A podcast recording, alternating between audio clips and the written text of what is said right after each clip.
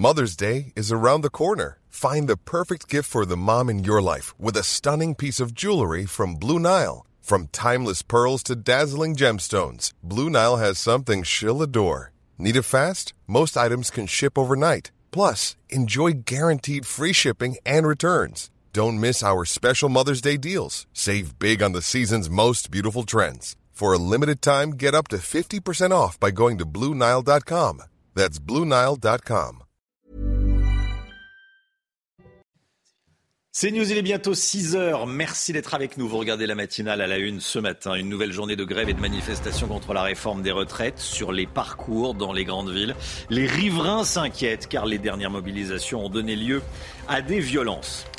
Un menuisier qui continue de travailler à 79 ans. Il est obligé parce qu'il ne perçoit que 800 euros par mois. Emmanuel Macron propose aux syndicats de les recevoir après les décisions du Conseil constitutionnel demain, de les recevoir enfin, diront certains. Gauthier Lebret, avec nous. Les nouvelles règles qui plafonnent le montant du salaire de la vacation des médecins intérimaires à l'hôpital. On vous a parlé de ces nouvelles règles. Elles sont déjà détournées. Comment est-ce possible? On verra ça avec Lomique Guillot. Et puis la joie et le soulagement du propriétaire du chien Bayou qui avait été volé il y a 50 jours à Montmartre. Les policiers ont retrouvé le chien et arrêté le voleur. L'histoire avait fait le tour des réseaux sociaux. On vous en parle ce matin. Douzième journée de manifestation contre la réforme des retraites aujourd'hui. Les riverains qui habitent sur le parcours des cortèges sont inquiets face aux violences et aux débordements des semaines précédentes. Certains n'osent même plus sortir de chez eux, Chana. Hein. Oui, c'est le cas euh, d'Hélène. Son appartement donne directement sur la place de la Bastille, lieu d'arrivée du cortège parisien. Euh, Vincent Fandège et Fabrice Elsner l'ont rencontré. Voilà la place. Et vous voyez toute la Bastille, vous voyez. La vue est imprenable l'atmosphère les jours de manifestation place de la Bastille, beaucoup moins charmante pour Hélène. On ne peut pas sortir euh, facilement. Euh, au moment où ça commence un tout petit peu à être difficile, euh, il y a des, des, comment dirais-je, poubelles qui, brûlent. Il y a, on ne peut pas sortir parce qu'on risque de sentir des choses. On, on risque, quoi. Lorsque les cortèges arrivent ici, Hélène ne sort pas de chez elle et craint même parfois pour sa sécurité. Quand ils mettent le feu, j'ai toujours peur parce qu'ils ont fait brûler hein, une fois le kiosque qui était tout, tout neuf, euh, qui est en bas de chez moi. Ils l'ont fait brûler et il y avait des feux un peu partout. Et les pompiers ne peuvent pas arriver parce qu'il y a trop de monde. Donc ça me fait peur, ça. Une peur partagée par les riverains qui doivent s'organiser en fonction des manifestations. En général, on, vérifie où la manifestation arrive. Euh, voilà, on a toujours un peu peur euh, des, violences qui, peuvent se produire, surtout en fin de journée. Donc on a tendance à être extrêmement prudent, à changer nos, trajets euh, de retour à la maison et de rentrer plus tôt. Cet après-midi, le cortège parisien terminera justement place de la Bastille. Voilà, et on sera avec Marcel Benezet, qui est restaurateur et représentant de la profession en direct avec nous à 8h30 de la profession de, restaurateur. Certains Français doivent travailler bien au-delà de 62 ou 64 ans. C'est le cas de Francis. Il est menuisier depuis l'âge de 15 ans. Aujourd'hui, il en a 79, Chana. Oui, mais avec une pension de retraite de 800 euros par mois, il n'a pas d'autre choix que de continuer à travailler. Voyez ce reportage à Grasse avec Franck Trivio et Corentin Brio. Il a dépassé l'âge de départ à la retraite depuis bien longtemps. Francis Le Goff aura 80 ans cet été mais il continue de travailler dans son atelier de menuiserie à Grasse sur la côte d'Azur. Il a pourtant commencé le métier de menuisier très jeune. À, 15 ans, donc euh, vous voyez, j'ai 79. Euh, vous voyez les années de métier que j'ai déjà. Et, donc avant, avant le métier, donc avant de travailler dans le bois, je travaillais donc dans, dans les fermes. J'ai travaillé dans les fermes également. 64 ans de labeur. Et pourtant, il ne peut pas se permettre de s'arrêter de travailler avec son indemnité retraite actuelle. 800 euros de retraite entre les années de d'artisanat et les, années de, où j'ai été à mon compte. La retraite est trop faible. Voilà pour, euh, pour, subvenir à, tous les frais que l'on a. Donc on est obligé de, continuer de travailler pour se nourrir, pour se loger, pour, euh, euh, pour tout. Reconnu à Grasse, Francis Le Goff vient de collaborer à la rénovation du célèbre musée Fragonard. Pourtant, il doit dorénavant vendre son entreprise face au coût de la vie. Un promoteur va racheter son local qu'il occupait depuis 20 ans. La fin d'une époque de travail, mais peut-être le début d'un repos bien mérité pour Francis. Emmanuel Macron veut échanger avec les syndicats sur les retraites. Le chef de l'État, l'a dit hier depuis les Pays-Bas, où il a été une nouvelle fois interpellé sur sa réforme. Cette rencontre pourrait avoir lieu après les décisions du Conseil constitutionnel attendues demain. Gauthier Lebret avec nous.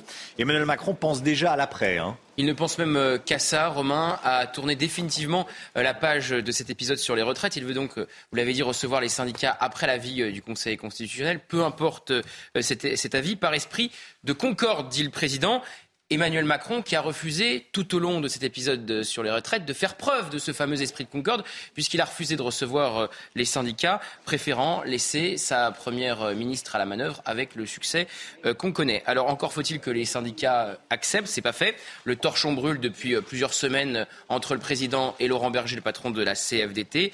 Mais vous le disiez, Emmanuel Macron pense déjà à l'après et à sa loi plein emploi en préparation, une nouvelle loi travail qui pourrait intégrer ce que le Conseil constitutionnel va retoquer, comme l'index senior et le CDI senior, puisque je vous rappelle que le gouvernement a fait le choix de passer par un texte budgétaire. Or, il faut donc que chaque article de cette réforme des retraites soit un article budgétaire. Ce n'est pas le cas pour l'index senior et le CDI senior, deux mesures en faveur de l'emploi des plus âgés. Donc, si le gouvernement commence par réincorporer dans sa nouvelle loi ce que le Conseil constitutionnel a déjà retoqué, pas sûr que ça commence bien pour négocier avec les syndicats. Gauthier Lebret. Merci Gauthier. À Marseille, les deux derniers corps recherchés dans les décombres ont été retrouvés par les secours. Toutes les victimes ont maintenant été identifiées.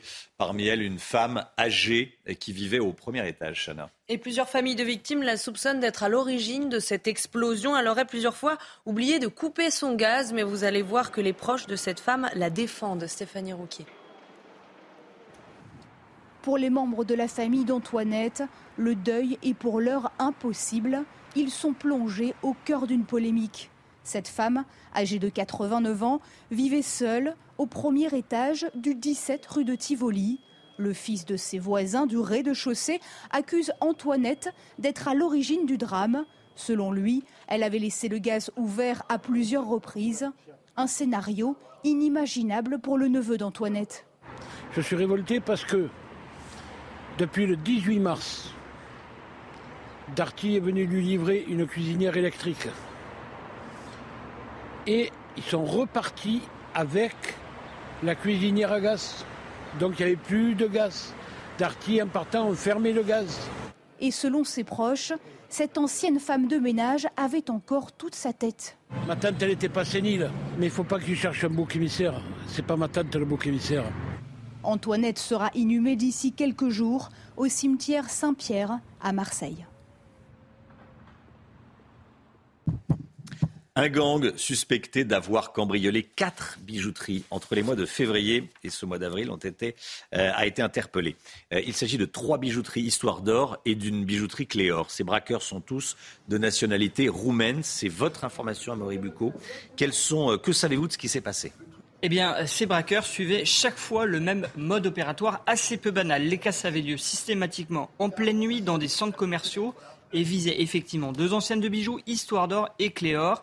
Et pour entrer dans chacun de ces magasins, eh bien, les braqueurs utilisaient une disqueuse pour découper le rideau métallique. Alors, ils avaient commencé le 23 février avec le magasin Histoire d'Or à Créteil-Soleil, recommencé le 7 avril et recommencé à nouveau le 18 mars. Il semblait inarrêtable.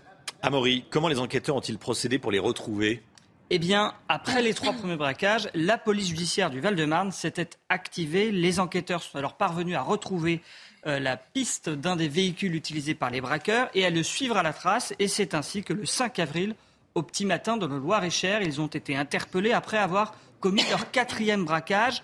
De nombreux bijoux ont été euh, découverts sur eux. Une disqueuse, une disqueuse pardon, a même été retrouvée aussi dans le domicile de l'un d'eux. Bref, assez d'éléments en somme hein, euh, de preuves pour pouvoir démontrer leur culpabilité. C'est ce qu'on appelle une affaire rondement menée. Quel est leur profil?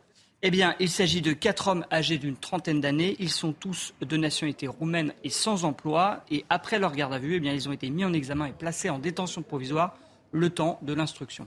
Merci beaucoup, Amaury.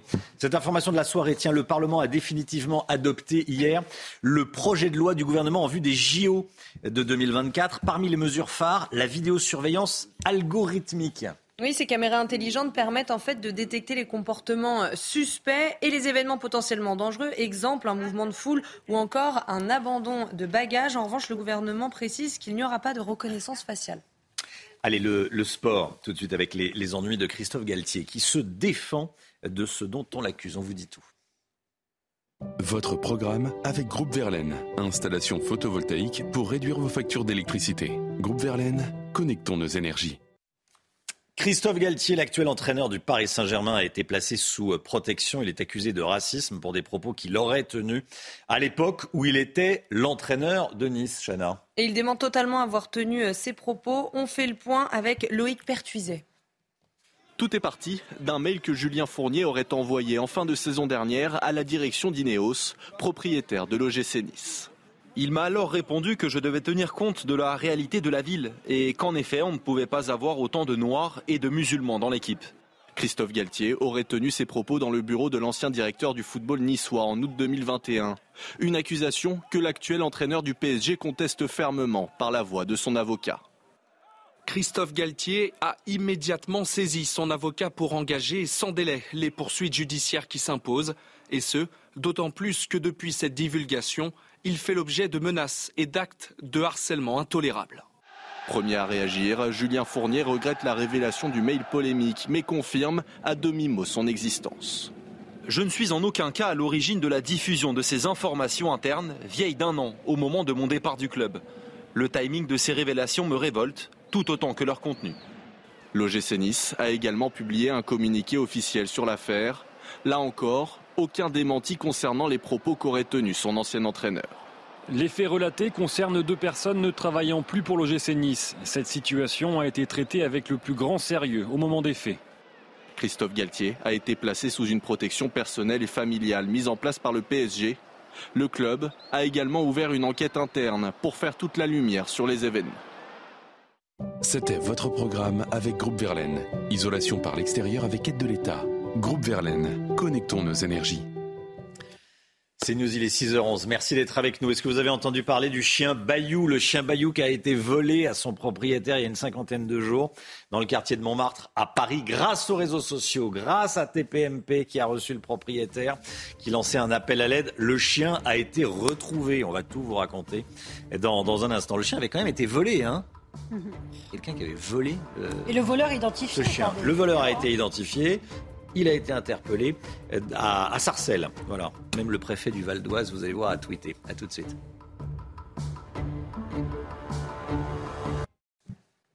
C'est News, il est 6h15. Bon réveil à tous et merci d'être avec nous. Le point info, tout d'abord, Chanel Lousteau, tout ce qu'il faut savoir dans l'actualité. Nouvelle journée de manifestation aujourd'hui contre la réforme des retraites et le dispositif de sécurité sera le même que la semaine dernière. 11 500 policiers et gendarmes seront mobilisés partout en France, dont 4 200 à Paris. Et selon nos informations, 500 à 1000 éléments radicaux pourraient une nouvelle fois se mêler au cortège parisien. La campagne de déclaration des revenus 2022 est officiellement ouverte. Dès aujourd'hui, vous pouvez euh, compléter votre déclaration pré-remplie sur le site impôt.gouv.fr. Attention, il y a quelques changements cette année. Parmi eux, les propriétaires vont devoir remplir un nouveau formulaire et les pourboires seront à présent exonérés de l'impôt sur le revenu. Est-ce qu'il faut stopper l'immigration extra-européenne en France? C'est la question que l'on vous a posée dans notre dernier sondage CSA pour CNews. Résultat, vous êtes 64% à y être favorable, un chiffre qui monte à 68% chez les 50-64 ans et à 66% chez les 25-34 ans. Voilà, et on en parlera notamment de ce sondage CNews avec Julien Audoul, député euh, RN de Lyon et porte-parole du Rassemblement national. Il sera avec nous à, à 7h10. Allez, la consommation de viande, elle a baissé. Elle a baissé de 6%. Une baisse qui n'est euh, pas uniquement due euh, à l'écologie, mais plutôt à l'inflation. Hein. Oui, la viande est devenue trop chère pour beaucoup de Français. Alors on vous emmène au Halles de Lyon avec Adrien Spiteri et Olivier Madini. Est-ce qu'il fallait autre chose? Devant cette boucherie des Halles de Lyon, l'affluence ne faiblit pas malgré l'inflation. Les clients continue de se faire plaisir. C'est sûr que c'est un peu plus cher, mais euh, c'est pas pour autant qu'on arrête de manger euh, de la viande. Pour l'instant, ça n'a pas changé mon régime alimentaire. Mais bon, parce que je peux le faire. Certains ont pourtant réduit leur consommation de viande pour des raisons économiques d'abord, mais aussi écologiques. Monsieur Masson, bonne journée. deux fois tous les 15 jours, à peine. Ça fait plaisir aux antispécistes. Une fois par semaine au lieu de trois. Au lieu de trois. Ce boucher fait tout son possible pour limiter la hausse de ses produits une stratégie payante. On fait vraiment attention, on essaye de rester le plus raisonnable possible et les clients ils sont sensibles et voilà, nous on nous dit finalement que ça n'a pas augmenté et les gens viennent aussi chercher la qualité, ils viennent se faire plaisir euh, le, week-end entre autres, euh, voilà. Consommer moins mais mieux, c'est le choix de nombreux clients. Selon le réseau Action Climat, 57% des Français affirment avoir réduit leur consommation de viande.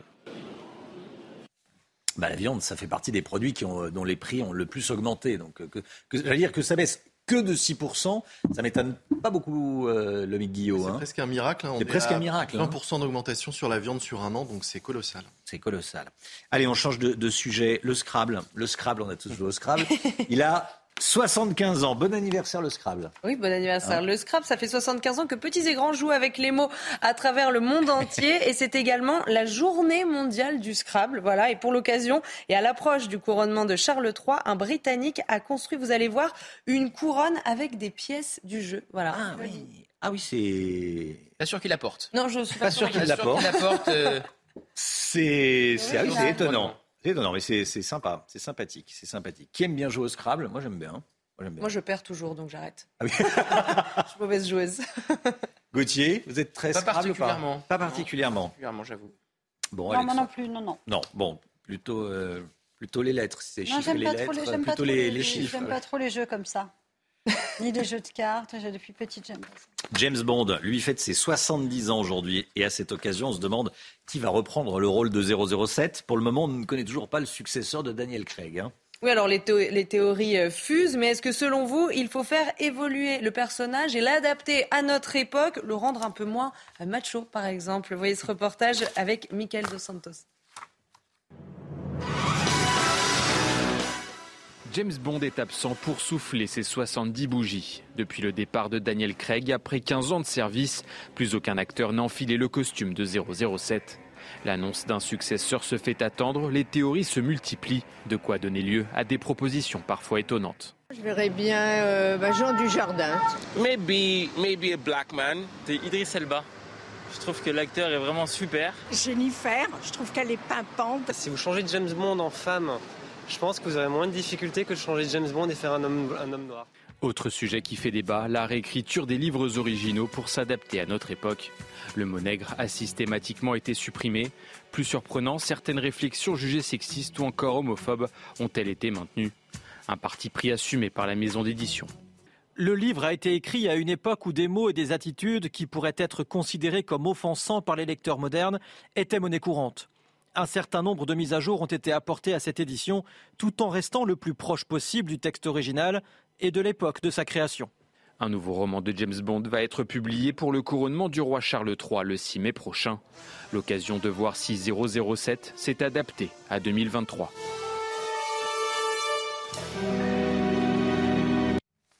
Jolie veste hein, de Daniel Craig. Très hein. élégant. Framboise écrasée, c'est la même couleur que votre. Euh, Tout à fait, je me suis assortie à Daniel ce matin. c'est un clin d'œil, vous voulez le rôle? Peut-être. C'est peut-être Ah bah, vous, Romain, le remplaçant. On sait que vous avez quelques talents d'acteur. Ah oui, oui. Pourquoi pas? Les méchants vont trembler. Les méchants vont trembler, effectivement. Allez, la ville de Paris a inauguré. Je ne sais pas quoi répondre en fait. vous, vous avez noté que je dis pas non. hein. Allez, la ville de Paris a inauguré une promenade au nom de Jean-Paul Belmondo. C'est bien le moins. Inauguré hier le terre-plein du pont de Birakeim porte désormais le nom de l'acteur décédé en 2021. C'est un pont qui est, vous le voyez, au, pied de la Tour Eiffel, tout près de la Tour Eiffel, et qui est au-dessus de la Seine. Il y a euh, les voitures à un niveau, et au-dessus, il y a le métro. Et il avait escaladé le toit d'une rame de métro. hein. C'est pour ça que ce, ce lieu a été choisi, Chana. Oui, exactement. Bébel y avait euh, tourné une scène mythique du film d'Henri Verneuil, Peur sur la ville, sorti en 1975. Et évidemment, il euh, escalade le toit d'une rame de métro lancée à pleine vitesse au-dessus de la Seine et face à la Tour Eiffel. Je rappelle que Belmondo était connu pour euh, faire lui-même ses cascades. Et Antoine Duléry, hier, lui a rendu un hommage. Écoutez. Désormais, mon cher Jean-Paul, c'est toi qui nous guideras le long de la Seine et nous sentirons ta présence chaleureuse et malicieuse à nos côtés. Je pense aujourd'hui à toute ta famille réunie et qui est si fière de toi, fier du frère, du père, du grand-père, du mari que tu es et que tu seras toujours. À l'image des plus grands, tu deviens immortel et cette belle promenade s'ajoute à la longue liste des films qui te rendront à jamais vivant. Voilà, la promenade Jean-Paul Belmondo. Si vous allez dans la capitale, euh, sachez qu'elle se trouve sur le pont de, de Bir Hakeim. Et puis cette histoire qui se termine bien. Un homme qui retrouve son chien 50 jours après se l'être fait voler à Montmartre. Nicolas, le propriétaire, avait lancé un appel sur les réseaux sociaux, avait euh, également lancé un appel sur TPMP mardi soir avec Cyril Hanouna. Selon ses dires, deux personnes lui auraient envoyé une photo d'un homme accompagné de son chien à la gare de Sarcelles. Il l'a immédiatement reconnu. Le voleur a été arrêté par les policiers hier et le chien a été remis à son propriétaire. Même le préfet du Val d'Oise a tweeté. Voilà, voleur de chien. Franchement, on a tout vu.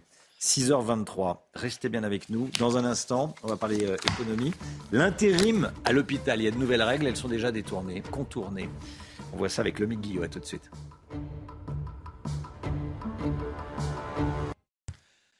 L'économie avec vous, Lomique Guillot, pour éviter certains abus et dérapages financiers constatés ces dernières années. Depuis le 3 avril dernier, le montant de la garde en intérim à l'hôpital est plafonné, limité à 1390 euros pour 24 heures. Mais vous nous dites ce matin qu'à peine appliquée, cette nouvelle règle est déjà contournée. Oui, en effet, Romain, et pourtant, ça fait depuis 2016 hein, que cette histoire de plafond est sur la table, mais il n'avait jamais été appliqué avant donc euh, le 3 avril dernier. On en avait parlé hein, d'ailleurs dans la, matinale. Le but était d'éviter la surenchère au niveau euh, de l'intérim dans l'hôpital. Certains médecins pouvaient toucher jusqu'à 5 000 euros pour des vacations de 24 heures. Et donc, officiellement, il fallait euh, mettre un terme à cette dérive. Je officiellement parce que moins de 10 jours après son application, la loi est déjà contournée. C'est le cas notamment en Dordogne, où le directeur général de l'ARS, l'Agence régionale de santé, a autorisé les hôpitaux du département à utiliser au maximum des contrats dits de motif 2 qui permettent de mieux rémunérer les praticiens. Ces contrats sont prévus en cas de difficultés particulières de recrutement ou d'exercice pour une activité nécessaire à l'offre de soins. Ils permettent de payer jusqu'à 1800 euros les médecins pour une garde, au-delà donc des 1390 prévus par la loi. Le recours à ces contrats est vraiment justifié? Oui, en Dordogne, la maternité de Sarlat, par exemple, n'assurait plus d'accouchement depuis fin mars et pourra reprendre mi-avril grâce à ces contrats. C'est pour permettre à ce type d'établissement de fonctionner que ces contrats ont été autorisés. Ils l'ont été aussi dans d'autres régions, en Bretagne notamment, où en plus d'avoir recours à ces contrats, on rajoute des euh, frais de mission et de bouche pour fidéliser les médecins et donc les payer encore mieux fidéliser. Donc c'est pas tout à fait de l'intérim. Oui, en effet, ces contrats normalement ne peuvent pas être faits pour des gardes de 24 ou 48 heures, mais pour plusieurs mois, jusqu'à 6 ans même. Le problème, eh bien, c'est que certaines agences régionales de santé sont moins regardantes que d'autres quand il s'agit de trouver des moyens de laisser les services ouverts. Certains affirment, hein, des médecins, que euh, certaines ARS accepteraient de payer au-dessus du plafond de 1800 euros. D'autres rajoutent des heures supplémentaires ou des astreintes fictives afin d'augmenter le salaire, loin de l'esprit de la loi donc. Voilà, on est bien en France. On fait une loi. Et, on trouve le moyen de la contourner. Et on trouve le moyen de la contourner. Merci beaucoup, Lomique Guillot. Il est 6h28. Le temps, Alexandra Blanc. La météo avec Groupe Verlaine. Installation photovoltaïque pour réduire vos factures d'électricité. Groupe Verlaine, connectons nos énergies. Alexandra, vous nous emmenez à Calais où les rafales de vent ont dépassé les 130 km/h hier, 130 oui, en effet, 131 km heure pour être tout à fait exact du côté du Pas-de-Calais hier avec donc des vents euh, tempétueux sur la plage de Calais. Regardez le sable qui s'envole avec donc le passage de cette tempête Noah, tempête Noah qui a donc engendré des vents euh, tempétueux. Vous le voyez euh, du côté de Calais. Puis à Paris, un ciel bien chargé hier, localement quelques averses. Et puis après, on a eu un petit arc-en-ciel. C'était très joli, mais en tout cas, le temps est resté très nuageux, très brumeux. On a eu beaucoup de vent également du côté de la capitale parisienne. Aujourd'hui, eh bien, un temps un peu plus calme. Ça n'est pas non plus très très calme puisqu'on a toujours de bonnes rafales de vent près des côtes de la Manche, des vents relativement forts également entre la région PACA et la Corse, ce vent qui souffle également euh, sur le Languedoc-Roussillon et puis toujours ces averses sur la façade ouest. À noter également le maintien de la neige, principalement euh, sur les Pyrénées, le Massif central ou encore les Alpes, au-delà de 800-900 mètres d'altitude ou vraiment de la neige à basse altitude aujourd'hui. Dans l'après-midi, eh bien, un temps de nouveau variable, des orages quasiment généralisés. Retrouvera toujours de la pluie, un temps très nuageux entre les Pyrénées et le Massif central. Le vent se renforce autour du golfe du Lion. Conséquence, le temps restera parfaitement dégagé entre Nîmes, Marseille ou encore du côté de Montpellier. Côté température, c'est un petit peu plus frais euh, ce matin. C'est à Paris, 3 degrés seulement à Lyon ou encore 9 degrés euh, du côté de Perpignan. Et dans l'après-midi, les températures sont clairement en dessous des normales de saison, excepté à Nice où vous aurez tout de même 20 degrés.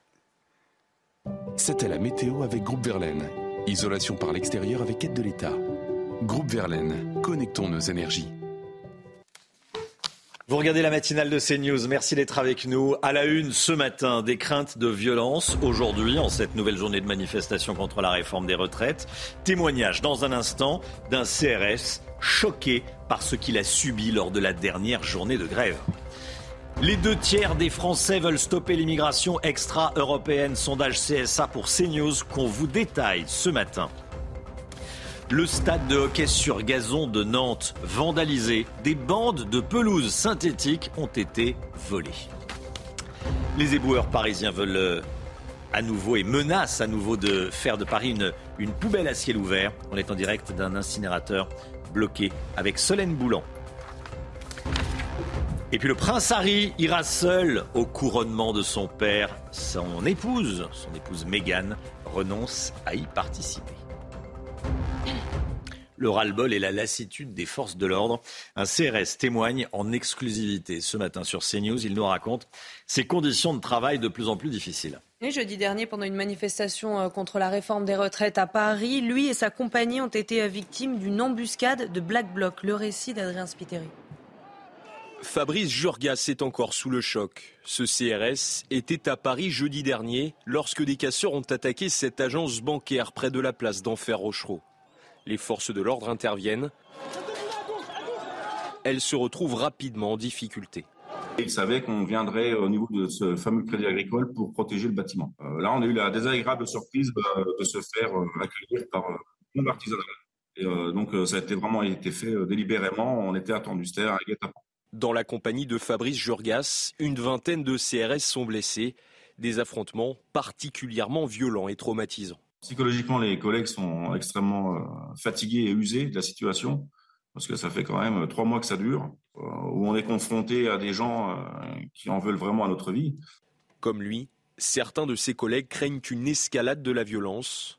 Tous dénoncent le comportement des Black Blocs.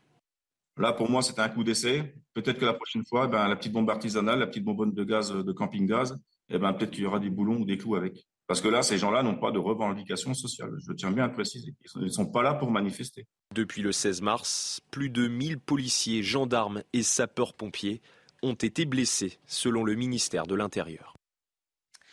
Douzième journée de manifestation, donc aujourd'hui, et le dispositif de sécurité sera le même que la semaine dernière. 11 500 policiers et gendarmes seront mobilisés partout en France aujourd'hui, dont 4200 dans la capitale. Hein. Et les forces de l'ordre craignent de nouveaux débordements, notamment euh, dans la capitale. Et selon nos informations, 500 à 1000 éléments radicaux pourraient une nouvelle fois se mêler au cortège parisien. Michael Dos Santos. Pour cette douzième journée de mobilisation, le dispositif de sécurité reste inchangé. 11 500 policiers et gendarmes sont chargés du maintien de l'ordre au niveau national, 4 200 pour la ville de Paris. Le nombre d'individus à risque attendus dans la capitale reste également stable. 500 à 1000 radicaux devraient se mêler aux manifestants dans le cortège parisien. Des casseurs à l'origine la semaine dernière de nombreuses dégradations et d'une attaque remarquée contre le restaurant La Rotonde.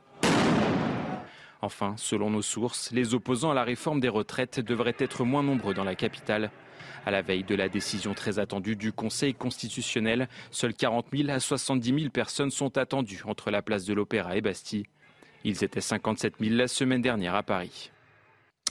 Est-ce qu'il faut stopper l'immigration extra-européenne en France? C'est la question que l'on vous a posée dans notre dernier sondage CSA pour CNews. Et vous êtes 64% à répondre oui. Le détail avec Maureen Vidal. En France, 6 personnes sur 10 se disent favorables à stopper l'immigration extra-européenne, soit un total de 64% des Français. Dans le détail, les 50-64 ans sont les plus favorables à 68%, suivis par les plus de 50 ans et les 25-34 ans à 66%. Un sondage CSA pour CNews qui fait écho avec l'actualité migratoire. La semaine dernière, le député LR des Alpes-Maritimes, Éric Ciotti, a interpellé Emmanuel Macron en demandant d'augmenter les effectifs de lutte contre l'immigration clandestine. En 2022, la France a délivré 1,7 million de visas contre la moitié en 2021. Voilà, et on en parlera avec Julien Audoul, porte-parole du Rassemblement national, à, 7h10. La mort de Monseigneur Gaillot, à l'âge de 87 ans, il a été une figure de l'Église catholique française, avec des prises de position euh, controversées, comme ses déclarations en faveur du mariage des prêtres ou euh, en faveur de l'utilisation du préservatif, ce qui lui avait valu de se voir retirer sa charge d'évêque d'Evreux en 95. Il était également défenseur des sans-abri et des plus pauvres. En septembre 2015, il avait été reçu pendant une heure par le pape François au Vatican et avait été frappé par la simplicité du souverain pontife. Des statues de l'église Sainte-Madeleine d'Angers décapitées. Des croix ont également été cassées et euh, l'hôtel central a été saccagé le maire de la ville a annoncé hier qu'une plainte avait été euh, déposée. Gérald Darmanin a également réagi euh, sur Twitter. Regardez, décapitation inadmissible des statues de l'église Sainte-Madeleine euh, d'Angers. J'exprime tout mon soutien aux catholiques angevins et de France. Tout sera fait pour interpeller les auteurs de cette atteinte au patrimoine religieux. C'est un phénomène de plus en plus fréquent dans les stades. On vous en parlait, je vous en parlais dans les, titres. Le vol de pelouse synthétique. Le vol de pelouse synthétique, Chana. Oui, à Nantes, le centre d'entraînement du club de hockey est régulièrement la cible de ce type euh, de disparition. Et vous allez voir que ça coûte très cher à la ville, Jean-Michel Decaze. C'est un îlot de verdure dans le centre-ville, mais régulièrement, des morceaux de la pelouse synthétique du stade de hockey disparaissent la nuit. La première bande euh, qui a été prise au mois d'octobre a été réparée euh, la, semaine dernière. Donc il y en a eu pour 28 000 euros. Et là, rebelote, euh, en deux jours, ils sont revenus, ils ont repris encore une nouvelle, une nouvelle bande. Les dirigeants du club et les parents en ont ras-le-bol. Qui et pourquoi ils voudraient savoir. Les dégradations concernent aussi les locaux, dont les portes ont été soudées et renforcées pour éviter les intrusions. C'est pas la première fois. Voilà, faut que ça bouge, mais comment? C'est très agaçant de voir que ben, on ne respecte, ben, on respecte rien, on vient voler impunément. C'est ça, je crois, le problème, c'est l'impunité. Ce qui nous dérange, c'est qu'il y a beaucoup d'argent public qui, est mis en jeu. Et là, quand on voit les frais qui ont été mis pour, pour ce stade, c'est impressionnant. Quoi, hein. La mairie de Nantes a fait installer un portail renforcé pour 35 000 euros et finance désormais un service de veilleurs de nuit. Dans un communiqué, la municipalité précise qu'une plainte est déposée à chaque dégradation en visant un camp de Rome situé à proximité. Plusieurs autres stades de la ville sont victimes de dégradation. Voilà, vol de pelouse synthétique. Bon, le prince Harry, le prince Harry assistera au couronnement de son père, le, le roi Charles III, ça sera le 6 mai prochain. Le prince Harry qui a répondu présent. En revanche, il sera en mode célibataire. Hein. Oui, enfin, le temps, le temps d'une journée. Le temps d'une journée, bien sûr. Son épouse euh, Meghan et leurs enfants ne seront donc pas présents. Les informations de notre correspondante à Londres, Sarah Menaille. C'est par un communiqué que le palais de Buckingham a mis fin au suspense. Le prince Harry assistera bien au couronnement de son père, le roi Charles III, ici même à Londres le 6 mai prochain, mais sans son épouse, Meghan Markle. Le palais de Buckingham précise que Meghan eh bien, va rester aux côtés de leurs deux enfants, Archie et Lilibet, en Californie, là où le couple réside désormais. C'est une décision qui émanerait d'ailleurs du couple lui-même, puisqu'il faut dire que eh le couronnement de Charles III coïncide aussi avec l'anniversaire de leur fils, Archie, qui fêtera ce jour-là ses 4 ans. Alors le duc de Sussex ne devrait pas s'attarder dans la capitale britannique, puisque selon les médias anglais, eh Harry n'assistera qu'à la cérémonie religieuse hein, du couronnement en l'abbaye de Westminster. Il s'agira d'ailleurs de sa première apparition publique aux côtés de la famille royale depuis la sortie explosive de son autobiographie Le suppléant et depuis la sortie du documentaire Netflix du couple qui avait fait beaucoup parler ici en Grande-Bretagne. Alors qu'à partir du 6 mai, trois jours de fête sont prévus ici à travers tout le pays avec notamment un grand concert le dimanche au château de Windsor. Eh bien, Harry devrait retourner aux États-Unis directement juste après la cérémonie du couronnement à Westminster. Il ne devrait par exemple pas apparaître au balcon de Buckingham Palace pour le traditionnel salut à la foule de la famille royale. Voilà. Kylian Mbappé, lui, a joué au football avec des enfants malades. La star du Paris Saint-Germain qui est parrain de l'association Premier de Cordée depuis six ans. Et il a passé une heure au Stade de France accompagné de son petit frère Ethan. Plus de 3000 enfants atteints de maladies ou de handicap étaient présents pour l'événement. Écoutez Kylian Mbappé. Les vrais héros, c'est eux. Nous, on est admirés pour, pour des choses, bien sûr, on mérite ce qu'on fait, mais, mais les vrais héros, c'est eux, c'est eux qui ont des combats tous les jours, des vrais combats.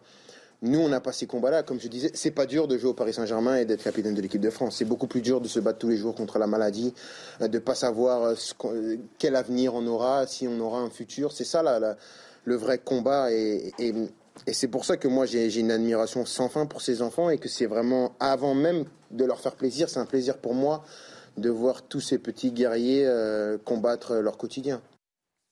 Voilà, c'est beau ce qu'il dit. Les vrais, les vrais héros, c'est eux, ce qui est vrai d'ailleurs. Euh, il a toujours le mot juste, hein, Mbappé. Il, est, euh, il a toujours le mot juste, ce qui est rare dans le milieu du football. C'est un peu. Ça, il y a des hauts et des bas. Là, il a toujours le, mot juste. C'est intelligent, c'est sensé, c'est euh, c'est digne. posé. c'est posé. il s'engage vraiment dans les causes qui lui tiennent à cœur et pas dans n'importe quelle cause. Moi, je pense qu'il fera de la politique après le, après le football. Il ne sera pas que un grand, un grand footballeur. Très bonne idée. J'ai pas d'infos, désolé. J'ai pas d'infos. Je peux enquêter, euh, même si les enquêtes, euh, c'est l'inspecteur Bucco euh, d'habitude, mais je peux enquêter. c'est plutôt sur le plan pénal. Oui, voilà. non, non, là, il n'y a rien, à, y a rien à, chercher. Allez, le Real Madrid s'est imposé 2-0 face à Chelsea, on en parle tout de suite. Votre programme avec Groupe Verlaine. Installation photovoltaïque pour réduire vos factures d'électricité. Groupe Verlaine, connectons nos énergies. Le Real Madrid qui euh, bat 2-0 Chelsea. Hier soir, les Madrilènes ont remporté à domicile leur quart de finale aller de la Ligue des Champions. Oui, les hommes d'Ancelotti prennent une option avant le match retour mardi prochain. Le score a été ouvert par Karim Benzema en première période. Il est suivi par l'international espagnol Marco Asensio à la 74e minute. Et puis dans le match, le deuxième quart de finale de la Ligue des Champions avec l'AC Milan qui euh, bat Naples 1 à 0. Oui, dans ce duel 100% italien, c'est Ismaël Benasser qui offre la victoire aux Milanais hier soir. À un quart d'heure de la fin, Naples a dû finir le match à 10 après l'exclusion sur carton rouge de l'ancien Marseillais euh, Zambo Enguissa. Match retour dans six jours au stade Diego Maradona à Naples. C'était votre programme avec Groupe Verlaine. Isolation par l'extérieur avec aide de l'État. Groupe Verlaine, connectons nos énergies. 6h42, bon réveil à tous. Merci d'être avec nous. Les éboueurs parisiens se remettent en grève. Certains d'entre eux promettent de transformer à nouveau Paris en poubelle à ciel ouvert. On sera avec Solène Boulan dans un instant depuis un, incinérateur bloqué. A tout de suite.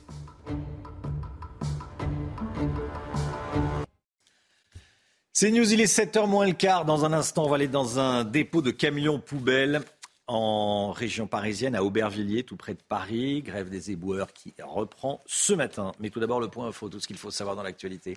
Avec Chanel Housteau. La fin de l'espoir à Marseille. Les deux derniers corps recherchés sous les décombres ont été retrouvés par les secours. Toutes les victimes ont maintenant été euh, identifiées. Et du côté de l'enquête, l'hypothèse d'une explosion due au gaz est toujours privilégiée. Le mouvement Soulèvement de la Terre sera-t-il bientôt dissous La décision sera prise aujourd'hui en Conseil des ministres. Ce collectif a co-organisé la manifestation à Sainte-Soline le 25 mars dernier et Gérald Darmanin les accuse d'être à l'origine des actions violentes qui ont éclaté ce jour-là contre les forces de l'ordre. Et puis cette information, la nuit, la Corée du Nord a tiré un nouveau missile balistique en direction de la mer du Japon. Selon le Premier ministre japonais, ce missile n'est pas tombé sur le territoire. Les États-Unis ont fermement euh, condamné ce tir qui constitue, je cite, une violation éhontée de plusieurs résolutions du Conseil de sécurité des Nations Unies. Les éboueurs parisiens se mettent à nouveau en grève à partir de ce matin pour protester contre la réforme des retraites. Une grève qui est reconductible. Solène Boulan, en direct du euh, dépôt de, camions poubelles d'Aubervilliers, tout près de, Paris. Euh, Solène, ce dépôt est actuellement bloqué? Oui, Romain, le, dépôt est, actuellement euh, bloqué. Ils sont une centaine à être présents euh, ici pour empêcher la sortie des camions bennes censés ramasser les déchets dans Paris. Alors les éboueurs, ils sont mobilisés depuis tôt ce matin. Hein. Ils sont arrivés vers 5h15 environ. Alors ces camions, ils opèrent normalement dans le 8e et le 17e arrondissement de Paris. Mais ce matin, plus de la moitié des salariés de ce dépôt sont en grève. L'objectif, poursuivre le blocage jusqu'à 8 heures environ pour que le ramassage des ordures n'ait tout simplement pas lieu aujourd'hui. Alors sur place, il y a évidemment la CGT à l'origine de cet appel à la grève et puis nous avons aussi constaté une présence légère des forces de l'ordre qui n'ont pour l'instant pas délogé les manifestants. Alors ce dépôt de Seine-Saint-Denis, il est régulièrement bloqué par les manifestants opposés à la réforme des retraites. Cette réforme qui doit être validée, on le rappelle, demain par le Conseil constitutionnel. Les eux, promettent de transformer les rues de Paris en décharge jusqu'à son retrait. Merci beaucoup, Solène Boulan. Jean-Luc Mélenchon semble avoir adoubé François Ruffin pour la prochaine présidentielle, saluant un sondage flatteur. Jean-Luc Mélenchon écrit François est prêt en avant. Voilà, on a l'impression qu'il le lance pour la présidentielle 2027, hein, Gauthier Lebret. Oui, c'est étonnant alors qu'on sait qu'ils ne sont pas sur la même ligne, pas d'accord sur de nombreux sujets euh, depuis euh, un moment. Notamment, François Ruffin était contre la stratégie de l'obstruction au moment de la réforme des retraites. Petite leçon d'histoire, par ailleurs, signé Jean-Luc Mélenchon. Le leader des Insoumis s'est euh, plus à dépeindre Paris, écoutez, en ville révolutionnaire. La ville de Paris est intrinsèquement, fondamentalement, une ville révolutionnaire. Parce que le premier boulevard qu'il y a eu, c'est le boulevard Saint-Michel. Et sur ce boulevard Saint-Michel, aux alentours des années 400 et des choses, vous avez eu la première manifestation de l'Antiquité chez nous. La garnison romaine était composée de, militaires gaulois à qui on avait dit qu'il fallait qu'ils partent en Orient. Alors, euh, faire, faire légionnaire, oui, aller en Orient, non. Voilà, manifestation de militaires en l'an 400 après Jésus-Christ. Les livres d'histoire se. Est-ce qu'on sait s'il y a des Égyptiens euh, qui avaient l'électricité Ah non, ça c'est les qui étaient présents. Oui, mais il y a, un front commun là entre les deux. Voilà, le boulevard Saint-Michel, euh, il a été dessiné par, par Haussmann, hein, deuxième partie du, euh, du, du 19e. Bon voilà, petit clin d'œil. Petit clin d'œil. Euh, la politique, dans un instant, avec vous, Gauthier Lebret, on va parler de la LDH, la Ligue des droits de l'homme, dans le viseur du gouvernement. Gérald Darmanin l'avait critiqué, cette euh, association. C'est au tour d'Elisabeth Borne de euh, s'en prendre à cette association, accusée de basculer dans l'islamo-gauchisme. On va vous raconter, vous expliquer ça dans un instant. À tout de suite. Bon réveil à tous. La politique, on va parler de la Ligue des droits de l'homme qui est dans le viseur du gouvernement. Gérald Darmanin avait déjà critiqué l'association. C'est au tour désormais de la Première ministre, Elisabeth Borne, de le faire. Gauthier Lebret avec nous. Gauthier, la Première ministre est sur la même ligne que son ministre de l'Intérieur. Ça ne va pas plaire à tout le monde au gouvernement? Non, et notamment à Clément Beaune, ministre des Transports, qui expliquait que la position euh, de Gérald Darmanin, qui a remis en cause les subventions publiques versées à la Ligue des droits de l'homme, était une position personnel, pas de chance pour le ministre des Transports. Hier, au Sénat, Elisabeth Borne a également fait part de ses doutes. Ça ne va, va, pas non plus plaire euh, à la gauche qui s'est mobilisée hier dans une tribune pour soutenir la LDH publiée à la une de l'Humanité. La LDH qui est dans le viseur euh, du gouvernement depuis ses mises en cause, notamment des forces de l'ordre à Sainte-Soline. Je vous propose donc d'écouter la Première ministre. J'ai beaucoup de respect pour ce que la LDH a incarné. Je ne comprends plus certaines de ces prises de position. Cette incompréhension n'est pas nouvelle. Elle s'est fait, fait, jour dans ses ambiguïtés face à l'islamisme radical et elle s'est confortée depuis quelques mois. Alors, combien touche d'argent public la LDH Eh bien, Sonia Baquès, secrétaire d'État à la citoyenneté, l'a révélé hier au Sénat, c'est 509 000 euros de subventions publiques. Que reproche Elisabeth Borne à la Ligue des droits de l'homme exactement? Alors plusieurs choses et vous l'avez euh, entendu, une forme de compromission avec euh, l'islamisme. Alors la LDH est absente en 2020 du procès des attentats de janvier 2015, absence relevée à l'époque euh, par Richard Malka, avocat de Charlie Hebdo. Il dénonce en fait la position de la LDH qui n'est pas aux côtés des victimes de l'hypercachère et de Charlie, alors que la LDH était, dit-il, au même moment aux côtés du CCIF, le collectif contre l'islamophobie en France. L'avocat Richard Malka ajoute Le choix des combats dit assez bien les choses. Le 16 décembre 2015, donc un mois après les attentats du 13 novembre, la LDH et son président participent à un meeting commun à Saint-Denis avec le CCIF et Tariq Ramadan. En 2019, l'association participe à la marche controversée contre l'islamophobie organisée par le CCIF en compagnie notamment de Jean-Luc Mélenchon. En 2020, la LDH proteste contre la dissolution de ce fameux collectif contre l'islamophobie, validée dissolution validée par le Conseil d'État pourtant. Et selon nos informations, l'association a aussi apporté son soutien à la famille d'un islamiste russe fiché S que la France a expulsé. Et pour terminer, la LDH en 2004 s'est prononcée contre la loi sur l'interdiction des signes religieux à l'école. Et Gauthier, certains commencent à se désolidariser de la Ligue des droits de l'homme. Hein. Oui, exemple, la LICRA, la Ligue contre le racisme et l'antisémitisme. Dans une lettre, son euh, président, Mario Stasi, déplore les accusations mensongère, dit-il, de la LDH contre les forces de l'ordre qui auraient entravé le passage des euh, secours à Sainte-Soline. Il dit ce comportement est loin d'être anodin. Il nous semble révélateur d'une dérive supplémentaire de cette association. Le, le cautionner est une faute. La LICRA, qui siège euh, à la commission des droits de l'homme avec euh, la LDH, commission donc qui se déchire aujourd'hui après les fausses révélations de la LDH sur Sainte-Soline. Gauthier Lebret, merci Gauthier. Ça sera intéressant tiens, d'entendre Manuel Valls, l'ancien Premier ministre Manuel Valls, sur ces informations et sur la, sur la Ligue des droits de l'homme. Il sera l'invité de Laurence Ferrari à 8h15. Votre programme avec Groupe Verlaine. Installation photovoltaïque pour réduire vos factures d'électricité. Groupe Verlaine, connectons nos énergies. Les 70 ans de James Bond, c'est en 1953 que Ian Fleming a donné naissance à 007. Le premier roman paru était Casino Royale. Alors pour l'occasion, bah, on écoute la, la musique emblématique. Mythique. Mythique de la saga des, James Bond. Vous, en avez un préféré autour de la table? Ah Moi j'adore Casino Royale avec Daniel Craig, évidemment. Et euh, Opération Tonnerre avec Sean Connery. L'espion qui m'aimait avec Roger Moore aussi, très bon. Un peu tous. Non, mais voilà, les trois qui me viennent comme ça. Non, non, mais bien sûr. Euh, non, non, mais non, je me moque pas. Non, non, mais bien sûr. Ils sont tous. Il y en a qui sont en dessous. Euh, Notamment Quantum of Solace avec euh, Daniel Craig, mais bon, voilà. Mm. Moi, si je reprenais quelque chose, c'est sa voiture. Ah oui La, Stone Martin. Avec les gadgets. Avec les gadgets, bien sûr.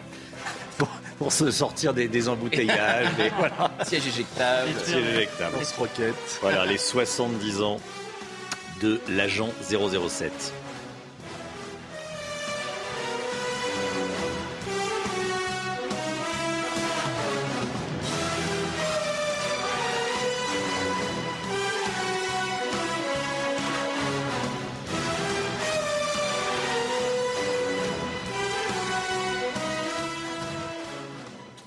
C'était votre programme avec Groupe Verlaine. Isolation par l'extérieur avec aide de l'État. Groupe Verlaine, connectons nos énergies. Le temps tout de suite, Alexandra Blanc. La météo avec Groupe Verlaine. Installation photovoltaïque pour réduire vos factures d'électricité. Groupe Verlaine, connectons nos énergies. Alexandra, météo agitée aujourd'hui. Déjà hier, ça a soufflé bien fort sur le nord. Hein. Oui, on a eu également euh, de la grêle du côté de l'Oise avec, regardez, cette grêle impressionnante au programme, donc un temps très instable, de la grêle, des orages et un temps vraiment variable près des côtes de la Manche avec d'ailleurs des rafales de vent tempétueuses. On a relevé localement jusqu'à 135 km heure de vent euh, du côté de Barfleur dans le département de la Manche ou encore 131 km heure de vent au Cap Griné. Donc vraiment des vents tempétueux hier après euh, le passage de la tempête Noah. Alors ce matin, le temps est assez variable. Au programme, un temps assez mitigé avec donc des averses entre le sud-ouest et euh, les côtes de la Manche. On retrouve également un temps assez nuageux sur le nord-est. Le vent commence à faiblir, ça soufflait bien fort cette nuit. Là, ça, ça menuise un petit peu, mais les vents restent une nouvelle fois assez forts entre euh, la côte d'Azur, la Corse ou encore autour du golfe du Lion. On a également de la neige en montagne à assez basse altitude, au-delà seulement de 700-800 mètres entre les Pyrénées, le Massif central ou encore les Alpes. Dans l'après-midi, à peu près la même configuration qu'hier, avec de nouveau des orages, un temps variable, peut-être également euh, de la grêle sur les trois quarts du pays. En revanche, plus vous irez vers le sud ou encore vers le sud-est, plus vous aurez du soleil puisque les conditions météo s'annoncent vraiment agréables, notamment du côté de Nice, avec néanmoins le vent qui va se maintenir entre Marseille et la Corse. Les températures un petit peu fraîches ce matin, 3 degrés seulement à Lyon, 6 degrés entre Bordeaux et Toulouse ou encore 4 degrés à Rennes. Et dans l'après-midi, eh bien, les températures restent largement en dessous des normales de saison. Seulement 13 à Paris, 12 degrés à Dijon, 11 degrés seulement euh, pour le midi toulousain, tandis que vous aurez 20 degrés à Nice. La suite du programme, un temps très variable demain avec une perturbation très active qui va balayer le pays sur les trois quarts euh, du pays. Et puis samedi sera petit à petit l'amélioration par l'ouest avec des températures qui devraient d'ailleurs remonter. C'était la météo avec Groupe Verlaine. Isolation par l'extérieur avec aide de l'État. Groupe Verlaine, connectons nos énergies. C'est News, il est 7h, bienvenue à tous. Merci d'être avec nous. L'équipe de la matinale est là. On est avec Chana Lousteau, on est avec Gauthier Lebret, Amaury Bucco et Lomic Guillot. Et on accueille ce matin le député Julien Audoul. Bonjour, monsieur le député. Bonjour. Porte-parole du RN. On va parler dans un instant de, de plusieurs sujets, d'un sondage sur l'immigration, mais aussi de la réforme des retraites, bien sûr. À la une ce matin, nouvelle journée de grève et de manifestation contre la réforme des retraites. Sur les parcours dans les grandes villes, les riverains s'inquiètent car les dernières mobilisations ont donné lieu à des violences. Emmanuel Macron propose aux syndicats de les recevoir après la décision du Conseil constitutionnel demain, de les recevoir enfin, diront certains. Gauthier Lebret avec nous. Et puis ce matin, on va parler des voitures électriques. Elles représentent près d'un quart des véhicules vendus le mois dernier. On verra comment les recharger et quels câbles utiliser. On verra ça avec Pierre Chasseret juste avant 7h30. 12e, 12e journée de, de, manifestation contre la réforme des retraites aujourd'hui. Les riverains, les riverains qui habitent sur le parcours des cortèges, ces riverains sont inquiets face aux violences et aux débordements des semaines précédentes. Certains n'osent même plus sortir de chez eux, hein, Chana. Oui, c'est le cas d'Hélène. Son appartement donne directement sur la place de la Bastille, lieu d'arrivée du cortège parisien. Voyez ce reportage de Vincent Fandège et Fabrice Elsner. Voilà la place. Et vous voyez toute la Bastille, vous voyez. La vue est imprenable. L'atmosphère les jours de manifestation place de la Bastille, beaucoup moins charmante pour Hélène. On ne peut pas sortir euh, facilement. Euh, au moment où ça commence un tout petit peu à être difficile, il euh, y a des, des, des, des comment dirais-je, poubelles qui, qui brûlent. Il y a, y a, on ne peut pas sortir parce qu'on risque de sentir euh, des choses. On, on risque, quoi. Lorsque les cortèges arrivent ici, Hélène ne sort pas de chez elle et craint même parfois pour sa sécurité. Quand ils mettent le feu, j'ai toujours peur parce qu'ils ont fait brûler hein, une fois le kiosque qui était tout, tout neuf, euh, qui est en bas de chez moi. Ils l'ont fait brûler et il y avait des feux un peu partout. Et la, les pompiers ne peuvent pas arriver parce qu'il y a trop de monde. Donc ça me fait peur, ça. Une peur partagée par les riverains qui doivent s'organiser en fonction des manifestations. En général, on, on vérifie où la manifestation arrive. Euh, voilà, on a toujours un peu peur euh, des, violences qui, peuvent se produire, surtout en fin de journée. Donc on a tendance à être extrêmement prudent, à changer nos, trajets euh, de retour à la maison et de rentrer plus tôt. Cet après-midi, le cortège parisien terminera justement place de la Bastille. Voilà, et soyez là à 8h30, on sera en direct avec Marcel Benezei, les restaurateurs et représentants de, de la profession. Le ras-le-bol et la lassitude des forces de l'ordre. Un policier lillois témoigne ce matin sur CNews. Chana. Pendant la manifestation du 28 mars dernier, il a été blessé. Il tentait en fait d'interpeller un individu quand il a reçu un pavé sur le genou. Il voulait rappeler ce matin aux manifestants qu'ils soutiennent la réforme ou pas. Il est bien obligé d'aller travailler. Écoutez ce qu'il dit.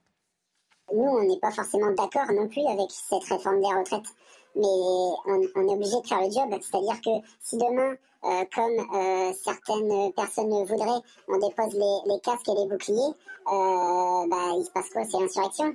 Et en fait, nous, polici policiers, gardiens de la paix, on est là pour maintenir l'ordre peu importe ce qui se passe au-dessus de nous. C'est-à-dire que euh, on a effectivement le gouvernement qui décide certaines choses. On n'est pas forcément d'accord avec ces choses-là, mais nous, notre métier, c'est de faire respecter l'ordre. Voilà un policier blessé qui euh, témoigne de son Emmanuel Macron veut échanger avec les syndicats sur les retraites.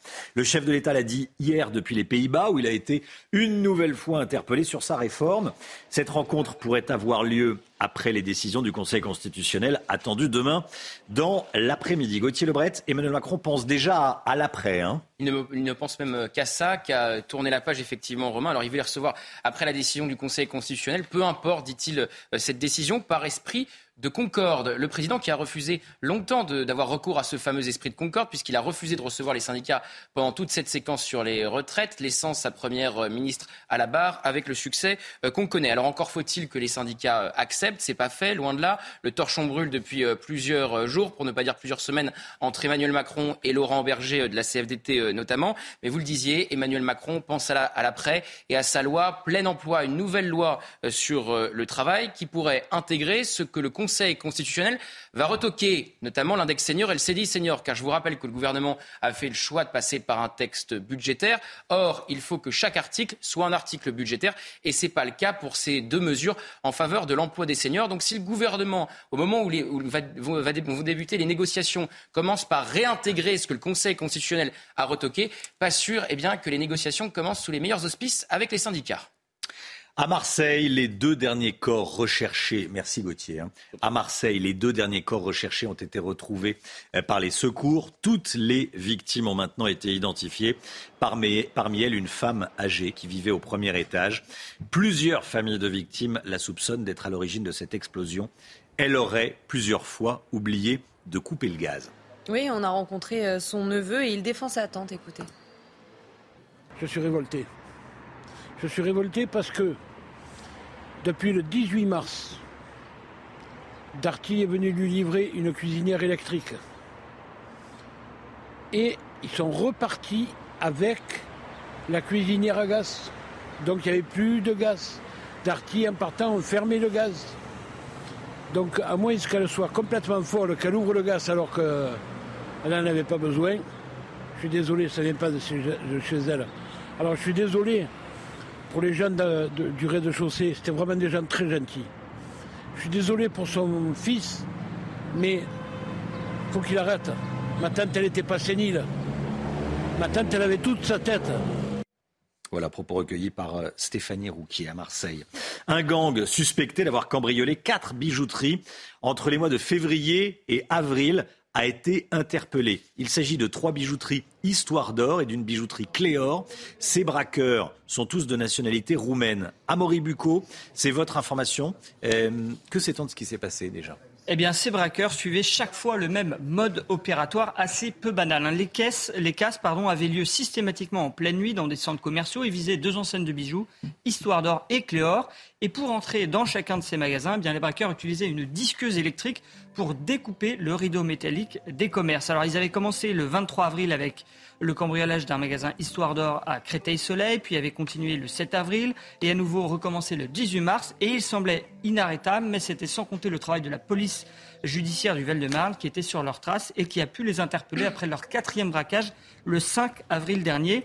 De nombreux euh, objets euh, volés ont été découverts sur eux et tiens, tiens, une disqueuse a également été retrouvée chez l'un des voleurs. Quels sont leurs profils Quels sont les, profils de ces euh, individus? Eh bien, il s'agit de quatre hommes âgés d'une trentaine d'années. Ils sont tous de nationalité roumaine et sans emploi. Et puis après leur garde à vue, eh bien, ils ont été mis en examen et placés en détention provisoire le temps de l'instruction de l'enquête. Merci beaucoup, Amoré Bucco. Un homme retrouve son chien 50 jours après se l'être fait voler dans le quartier de Montmartre à Paris. Il s'appelle Nicolas, le, propriétaire. Il avait lancé un appel sur les réseaux sociaux. Il avait lancé un appel chez Cyril Hanouna sur TPMP mardi soir. Selon ses dires, deux personnes lui auraient envoyé une photo d'un homme accompagné de son chien à la gare de Sarcelles.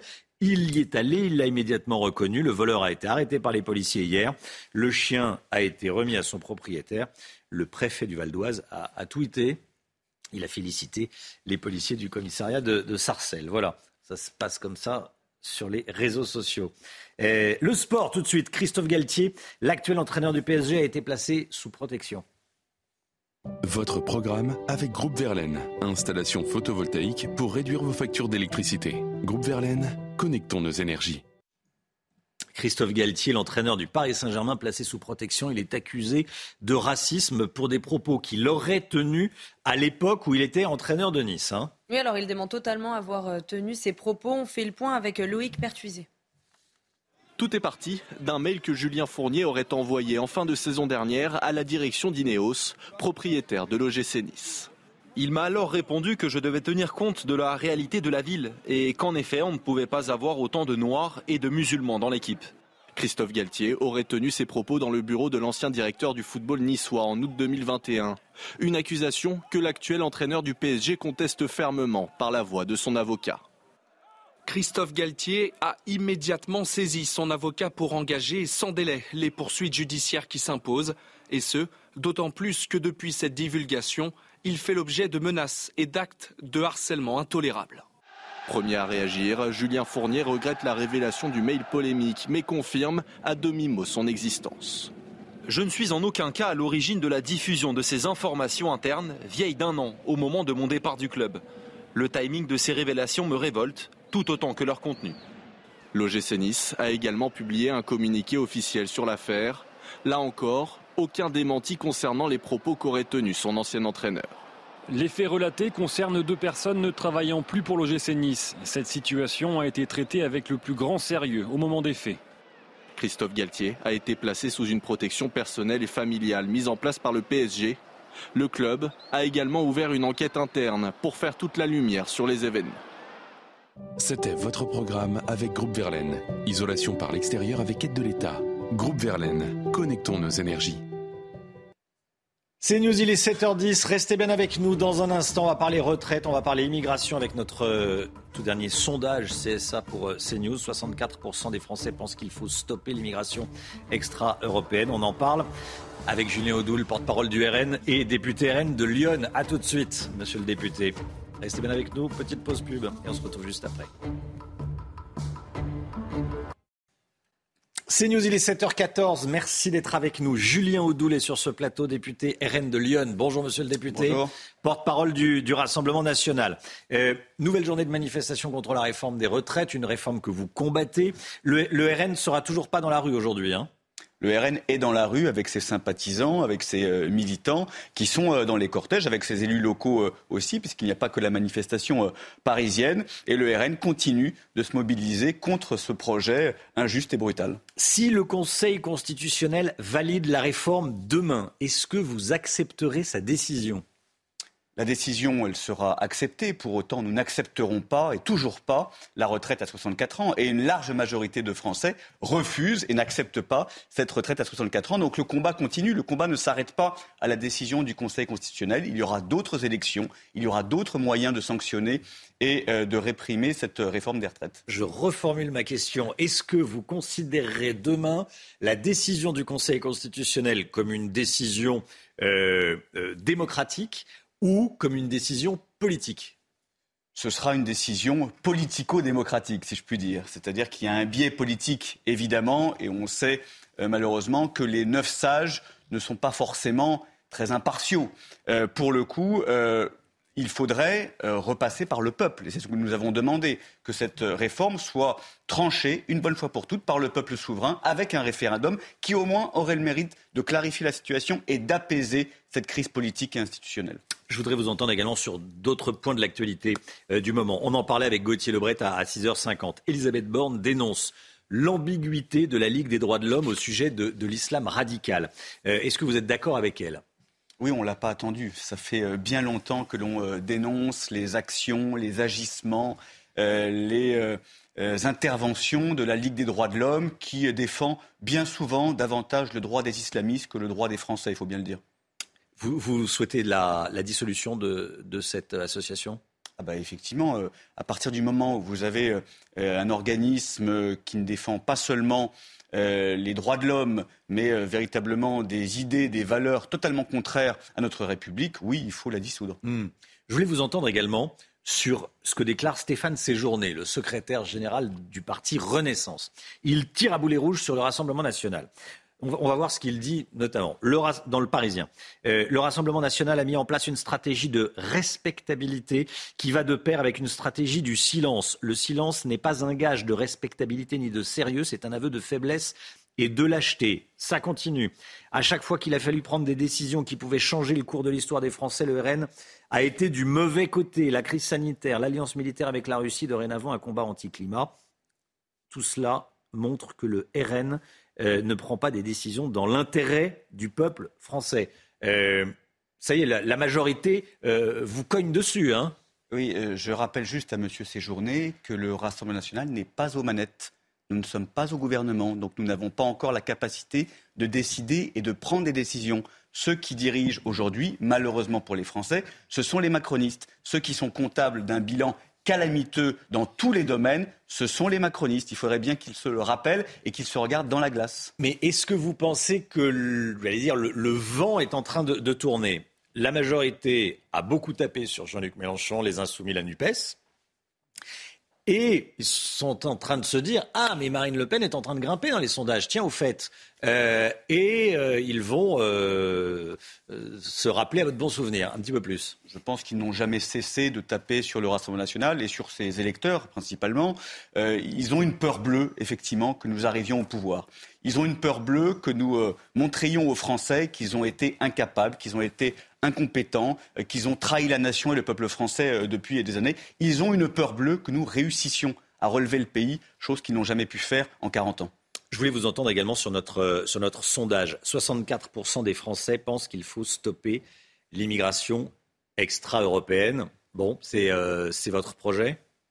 Oui, mais c'est le, bon sens. Aujourd'hui, une majorité de Français considèrent que l'immigration n'est plus une chance, l'immigration est un problème, et quelquefois l'immigration est un cauchemar, et notamment pour les Françaises, qui sont obligées de s'adapter en permanence à une insécurité massive qui est liée à l'immigration euh, massive.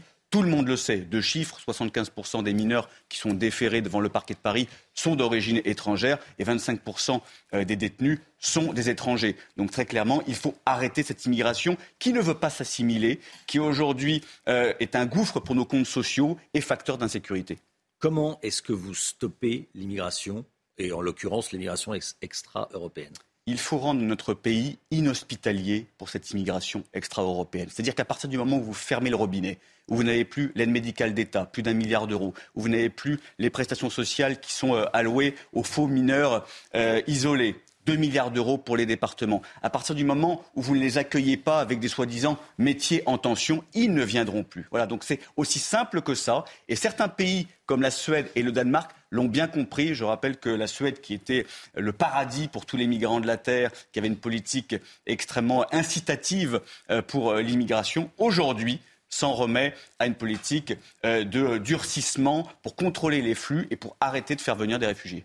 Julien Audoul, député RN de Lyon, porte-parole du, Rassemblement national. Merci d'être venu ce matin sur le plateau de la, de la matinale de, de CNews. L'économie, à présent, on change totalement de sujet. Pendant 85 ans, des chercheurs de l'université de Harvard ont cherché à percer le mystère du bonheur au travail. Et vous nous dites ce matin, l'homme Guillaume, qu'ils ont trouvé le secret. Alors là, on, s'arrête. Et on écoute. Hein, les, les, les, téléspectateurs arrêtent euh, de faire ce qu'ils sont en train de faire. On a trouvé le secret du bonheur au travail. Oui, en tout cas, ces chercheurs d'Harvard. De, C'est une étude qui a débuté en 1938 hein, et dont les résultats ont été récemment publiés. Les métiers et c'est sa conclusion, dans lesquels on se sent le plus malheureux, ce sont ceux où on travaille seul. Et donc, la clé du bonheur au travail serait de travailler tout simplement bien entouré. Pour parvenir à ce constat, les chercheurs de la prestigieuse université ont suivi des hommes et des femmes pendant 85 ans en leur posant des questions tous les deux ans pour voir l'évolution de leur morale, de leur quotidien. C'est l'étude la plus longue, l'étude continue la plus longue et la plus rigoureuse jamais réalisée sur le bonheur, la santé, la longévité et le travail. Alors, quels sont les métiers pointés par les chercheurs? Bah, Évidemment, hein, les métiers euh, solitaires auxquels on pense en premier, ça pourrait être gardien de phare, il y en a plus beaucoup, mais gardien de nuit également, ou encore chauffeur routier. Mais c'est plus étonnant, les psychologues qui ont mené l'étude listent dans leur livre The Good Life d'autres métiers plus inattendus qui pèsent aussi sur le moral parce que les interactions avec d'autres personnes sont au final très limitées. Ils expliquent notamment que les modes de travail actuels favorisent des métiers dans lesquels on travaille avec des collègues, mais sans réellement discuter avec eux et parfois même sans connaître leur prénom.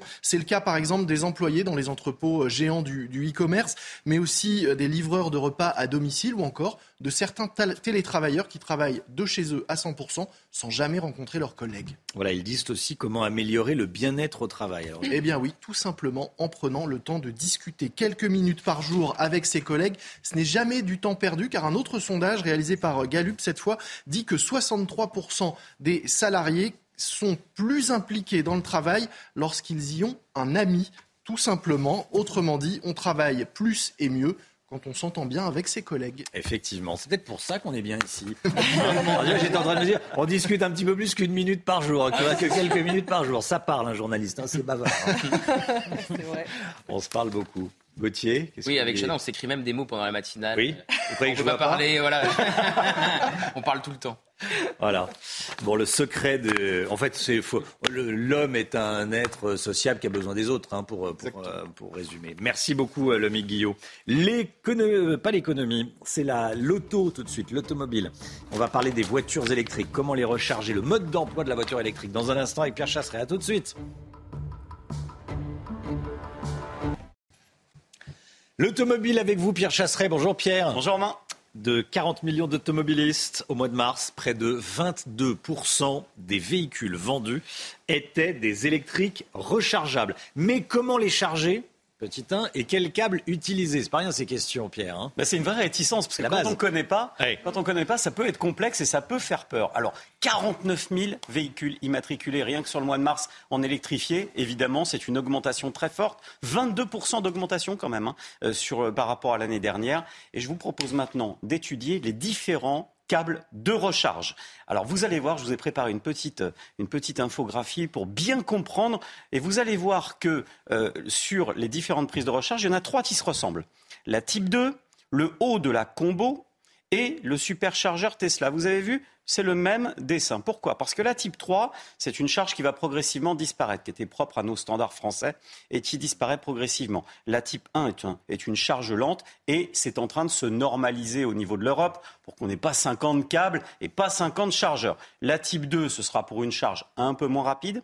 La combo, ce sera pour une charge rapide. Et le superchargeur Tesla, on en a tous entendu parler, il est propre à la marque. Alors, à domicile, c'est assez simple, mais comment recharger sa voiture quand on est à l'extérieur? Ça aussi, ça peut faire peur, parce qu'on parle hmm. souvent d'un manque de bornes de recharge. Dans les faits, ça va de mieux en mieux. Il y a une application qui fait référence, qui s'appelle ChargeMap et qui est gratuite sur son utilisation. Vous voyez comment ça se présente? J'ai pris Le Havre au hasard.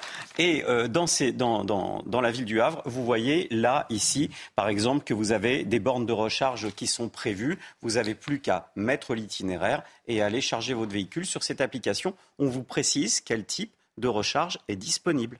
Pourquoi vous rigolez en parlant du Havre? Vous avez des amis de la famille au Havre non? Je pense toujours à, Edouard Philippe et son 80 km. J'en étais sûr.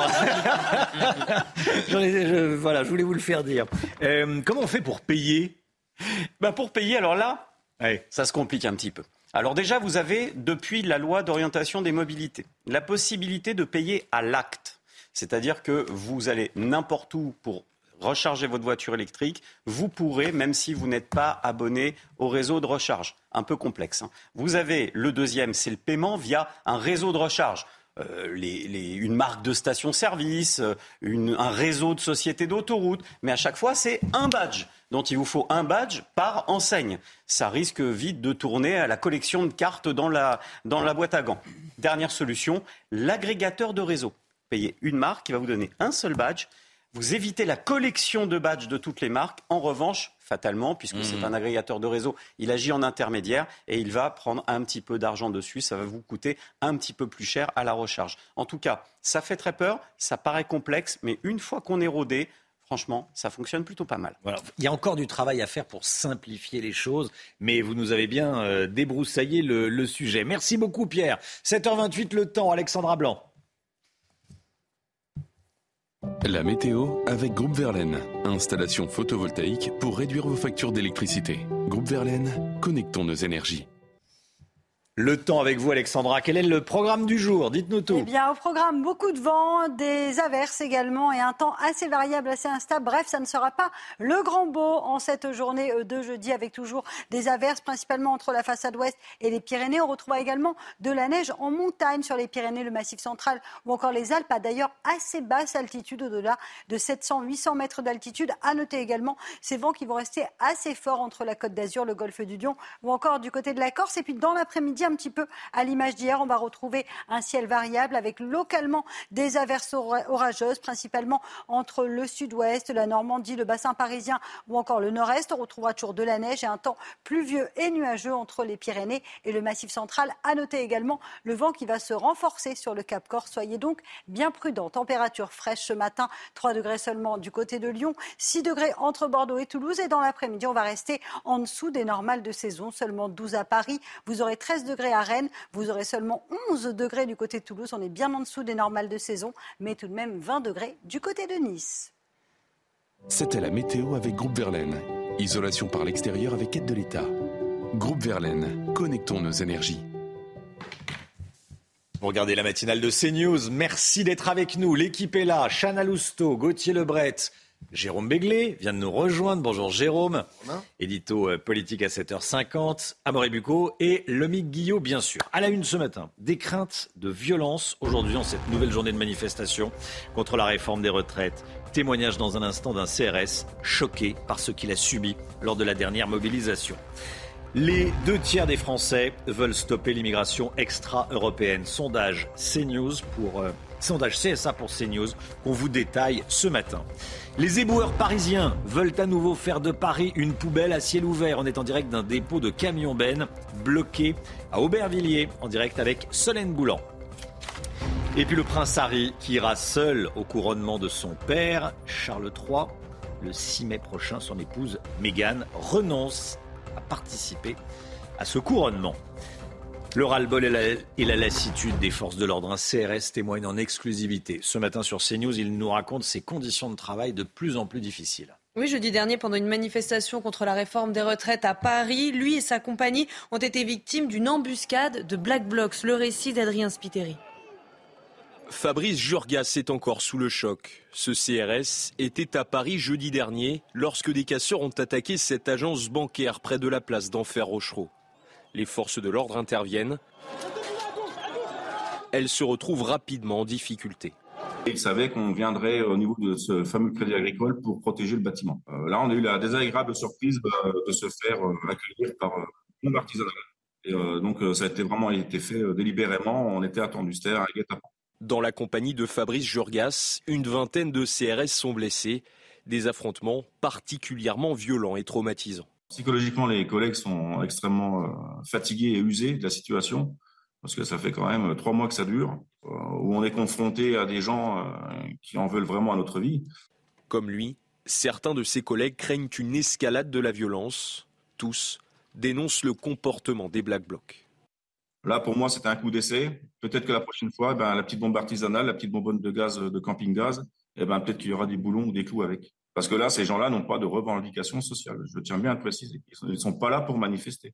Depuis le 16 mars, plus de 1000 policiers, gendarmes et sapeurs-pompiers ont été blessés, selon le ministère de l'Intérieur. Voilà, douzième journée aujourd'hui hein, de manifestation contre la réforme des retraites. Le dispositif de sécurité sera le même que celui de la semaine dernière, Chana. Hein. oui, Romain, 11 500 policiers et gendarmes seront mobilisés euh, partout en France, dont 4 200 à Paris. Est-ce qu'il faut stopper l'immigration extra-européenne en France? C'est la question qu'on vous a posée pour notre tout dernier sondage CSA pour CNews. Réponse oui à 64%. Vous êtes 64% à être favorable au fait de stopper l'immigration extra-européenne en France. Le détail tout de suite avec Maureen Vidal. En France, 6 personnes sur 10 se disent favorables à stopper l'immigration extra-européenne, soit un total de 64% des Français.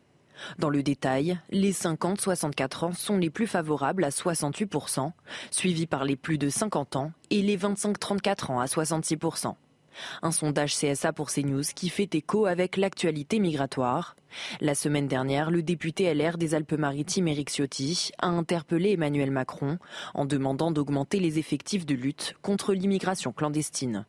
En 2022, la France a délivré 1,7 million de visas contre la moitié en 2021.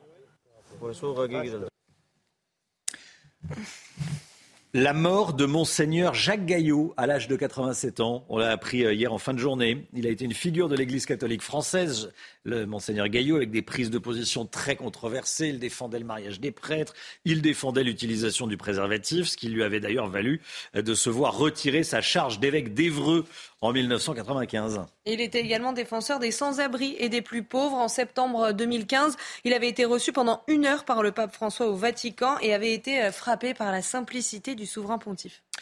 Des statues de l'église Sainte-Madeleine d'Angers ont été décapitées. Euh, des croix ont également été cassées. L'hôtel central a été saccagé. Le maire de la ville a annoncé hier qu'une plainte avait été déposée. Hein. Et Gérald Darmanin a également réagi sur Twitter. Il dénonce des décapitations inadmissibles et assure que tout sera fait pour interpeller les auteurs de cette atteinte au patrimoine religieux. Le prince Harry assistera bien au couronnement de son père le 6 mai prochain. Le duc de Sussex, c'est son titre, a répondu présent à l'invitation de Buckingham, mais il sera tout seul. Oui, puisque son épouse et leurs enfants, eux, resteront en Californie. Les informations de notre correspondante à Londres, Sarah Menaille. C'est par un communiqué que le palais de Buckingham a mis fin au suspense. Le prince Harry assistera bien au couronnement de son père, le roi Charles III, ici même à Londres le 6 mai prochain, mais sans son épouse, Meghan Markle. Le palais de Buckingham précise que Meghan eh bien, va rester aux côtés de leurs deux enfants, Archie et Lilibet, en Californie, là où le couple réside désormais. C'est une décision qui émanerait d'ailleurs du couple lui-même, puisqu'il faut dire que eh le couronnement de Charles III coïncide aussi avec l'anniversaire de leur fils, Archie, qui fêtera ce jour-là ses 4 ans. Alors le duc de Sussex ne devrait pas s'attarder dans la capitale britannique, puisque selon les médias anglais, eh bien, Harry n'assistera qu'à la cérémonie religieuse hein, du couronnement en l'abbaye de Westminster. Il s'agira d'ailleurs de sa première apparition publique aux côtés de la famille royale depuis la sortie explosive de son autobiographie Le suppléant et depuis la sortie du documentaire Netflix du couple qui avait fait beaucoup parler ici en Grande-Bretagne. Alors qu'à partir du 6 mai, trois jours de fête sont prévus ici à travers tout le pays avec notamment un grand concert le dimanche au château de Windsor. Eh Harry devrait retourner aux États-Unis directement juste après la cérémonie du couronnement à Westminster. Il ne devrait par exemple pas apparaître au balcon de Buckingham Palace pour le traditionnel salut à la foule de la famille royale. Kylian Mbappé a joué au foot avec des enfants malades, la star du PSG qui est le parrain de l'association Premier de Cordée depuis six ans il a passé une heure au Stade de France accompagné euh, de son petit frère euh, Ethan et plus de 3000 enfants atteints de maladie ou de handicap étaient présents pour l'événement. Voilà, on va l'écouter. Il a pris la parole après euh, Kylian Mbappé. Les vrais héros, c'est eux. Nous, on est admirés pour, pour des choses, bien sûr, on mérite ce qu'on fait, mais, mais les vrais héros, c'est eux. C'est eux qui ont des combats tous les jours, des vrais combats. Nous, on n'a pas ces combats-là. Comme je disais, c'est pas dur de jouer au Paris Saint-Germain et d'être capitaine de l'équipe de France. C'est beaucoup plus dur de se battre tous les jours contre la maladie, euh, de pas savoir euh, euh, quel avenir on aura, si on aura un futur. C'est ça le vrai combat. Et, c'est pour ça que moi, j'ai une admiration sans fin pour ces enfants et que c'est vraiment, avant même de leur faire plaisir, c'est un plaisir pour moi de voir tous ces petits guerriers combattre leur quotidien. On parlait de l'avenir de Kylian Mbappé. Je redis ce que j'ai dit il y a une heure. Je pense qu'il a une carrière politique devant lui. Mais euh, Jérôme Béglé.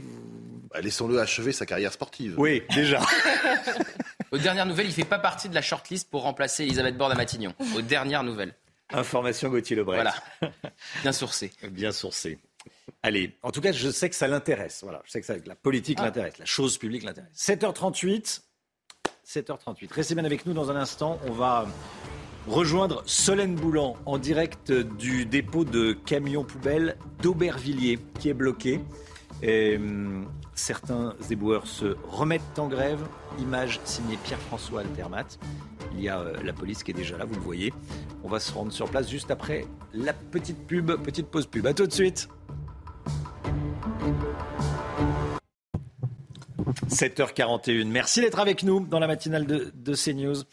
Les éboueurs parisiens se remettent en grève ce matin pour protester contre la réforme des retraites, une grève qui est reconductible. On part sur place, Chana. Hein. oui, on rejoint euh, Solène Boulan en direct d'un dépôt de camion ben à Aubervilliers, près de Paris. Solène, ce dépôt est actuellement bloqué. Dites-nous quelle est la situation sur place. Écoutez, euh, Chana, la situation sur place, elle est euh, bon enfant. Hein. Ils sont euh, une centaine à être rassemblés ici pour empêcher les camions que vous voyez derrière moi de sortir pour ramasser les déchets dans Paris. Alors les éboueurs, ils sont mobilisés depuis tôt ce matin. Ils sont arrivés vers 5h15 euh, environ. Alors ces camions, euh, ils opèrent normalement dans le 8e et le 17e arrondissement euh, de Paris, mais le mouvement vient d'être reconduit à l'unanimité. Il n'y aura donc pas de ramassage des déchets ce matin. Alors sur place, il y a évidemment la CGT à l'origine de cet appel à la grève et puis nous avons aussi euh, constater une présence euh, légère des forces de l'ordre qui n'ont pour l'instant euh, pas délogé les manifestants. Alors ce dépôt de Seine-Saint-Denis, est régulièrement bloqué par les manifestants qui sont opposés à la réforme des retraites. Une réforme qui, on le rappelle, doit être validée par le Conseil constitutionnel demain. Les éboueurs, quant à eux, promettent de transformer les rues de Paris en décharge publique jusqu'au retrait de la réforme. Merci beaucoup Solène, Solène Boulan en direct de ce dépôt d'Aubervilliers. Voilà, il y, a, quelques grévistes, il y a également des, militants euh, bloqueurs. Merci Solène avec Pierre-François Altermat pour les images. 8h moins le quart, le point info, Chanel Housteau.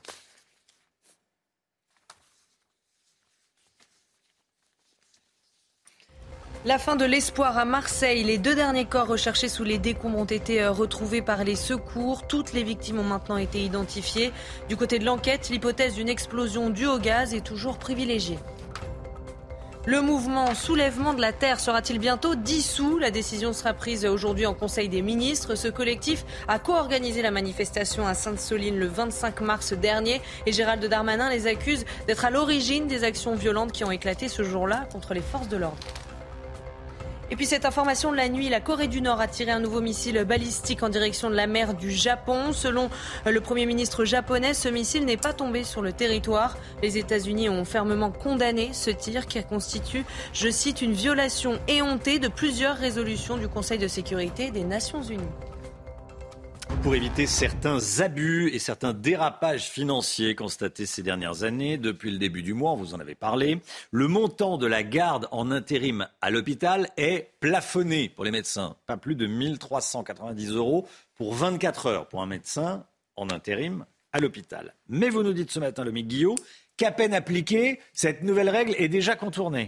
Et oui, Romain, en effet, euh, euh, ce plafonnement existait depuis 2016, mais il n'avait pas été mis en, œuvre avant le, 3, 3, avril dernier. Et pourtant, à peine effectivement appliqué, il est déjà contourné. On avait parlé hein, de ce plafonnement dans, dans, la matinale. La décision avait été prise de plafonner ces gardes pour éviter les abus et la surenchère pour attirer les médecins. Le montant de la garde en intérim à l'hôpital est officiellement limité à 1390 euros pour 24 heures, alors qu'il pouvait atteindre parfois 5000 euros pour ces gardes. Mais dix jours après, la loi est déjà contournée. C'est le cas notamment en Dordogne, apprend-on, où le directeur général de l'ARS, l'Agence régionale de santé de Nouvelle-Aquitaine, a autorisé les hôpitaux du département à utiliser au maximum des contrats dits de motif 2 qui permettent de mieux rémunérer les médecins. Ces contrats sont prévus en cas de difficultés particulières de recrutement ou d'exercice pour une activité nécessaire à l'offre de soins sur le territoire. C'est ce que dit la loi. Ils permettent concrètement de payer 1800 euros brut la garde contre les 1390 prévus dans la loi RIST pour les médecins intérimaires le recours à ces contrats est vraiment justifié ou pas? Alors si on prend l'exemple de la, Dordogne, à Sarlat, la maternité n'assure plus par exemple d'accouchement depuis fin mars et au moins jusqu'à mi-avril par manque de personnel. C'est donc pour permettre à cette maternité de rouvrir que ces contrats ont été autorisés. Cette maternité et d'autres établissements qui ne pouvaient plus fonctionner faute de médecins. C'est le cas par exemple en Bretagne où des hôpitaux proposent eux aussi des contrats dits de motif 2 qui en plus d'ailleurs intègrent des frais de mission et des frais de bouche afin de fidéliser les médecins et de mieux les rémunérer. C'est donc plus tout à fait de l'intérim. Non, car ces contrats ne peuvent pas officiellement être établis pour 24 ou 48 heures, mais plutôt pour des durées plus longues, jusqu'à 6 ans. Sauf que, sauf que certaines ARS sont moins regardantes que d'autres quand il s'agit de trouver euh, bah, des moyens tout simplement de faire tourner les hôpitaux. Certains affirment, des médecins, hein, que les ARS accepteraient parfois de payer au-dessus du plafond de 1800 euros. D'autres ajoutent des heures supplémentaires ou des astreintes fictives pour mieux rémunérer les médecins, loin de l'esprit de la loi donc à peine voté, déjà contourné. Alors on est bien en France. Hein. il n'y a pas de doute. Une loi et on cherche déjà euh, à, la, contourner. Merci. Comment faire sans? Comment faire sans? Merci beaucoup, Lomique Guillaume. Tiens, Jean-Luc Mélenchon, la politique. Jean-Luc Mélenchon, il semble avoir adoubé François Ruffin pour la prochaine présidentielle, pour 2027.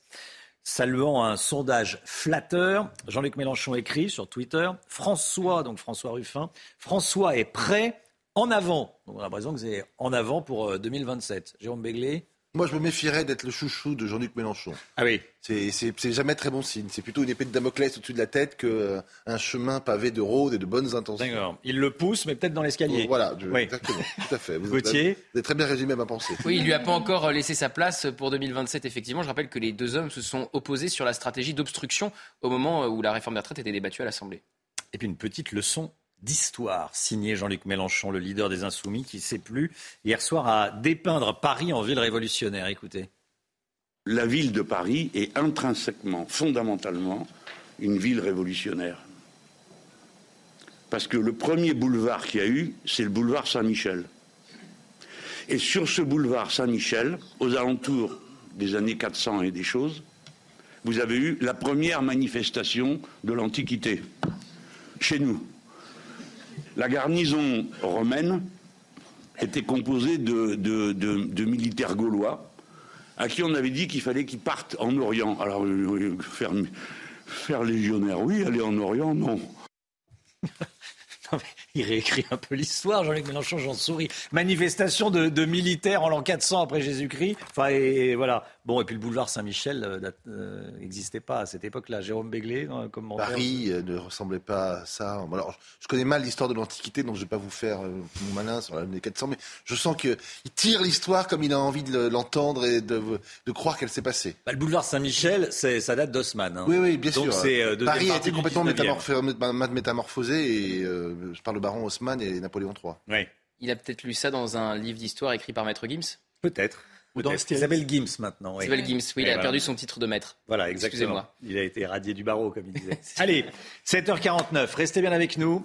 Dans un instant, la politique avec Jérôme Béglé.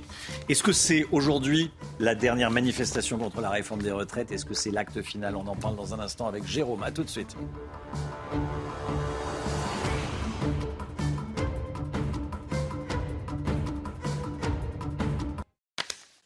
La politique avec vous, Jérôme Béglé, directeur général de la rédaction du Journal du Dimanche. Les semaines se suivent et se ressemblent. Jérôme, les huit syndicats unis s'apprêtent à défiler une fois encore contre la réforme des retraites.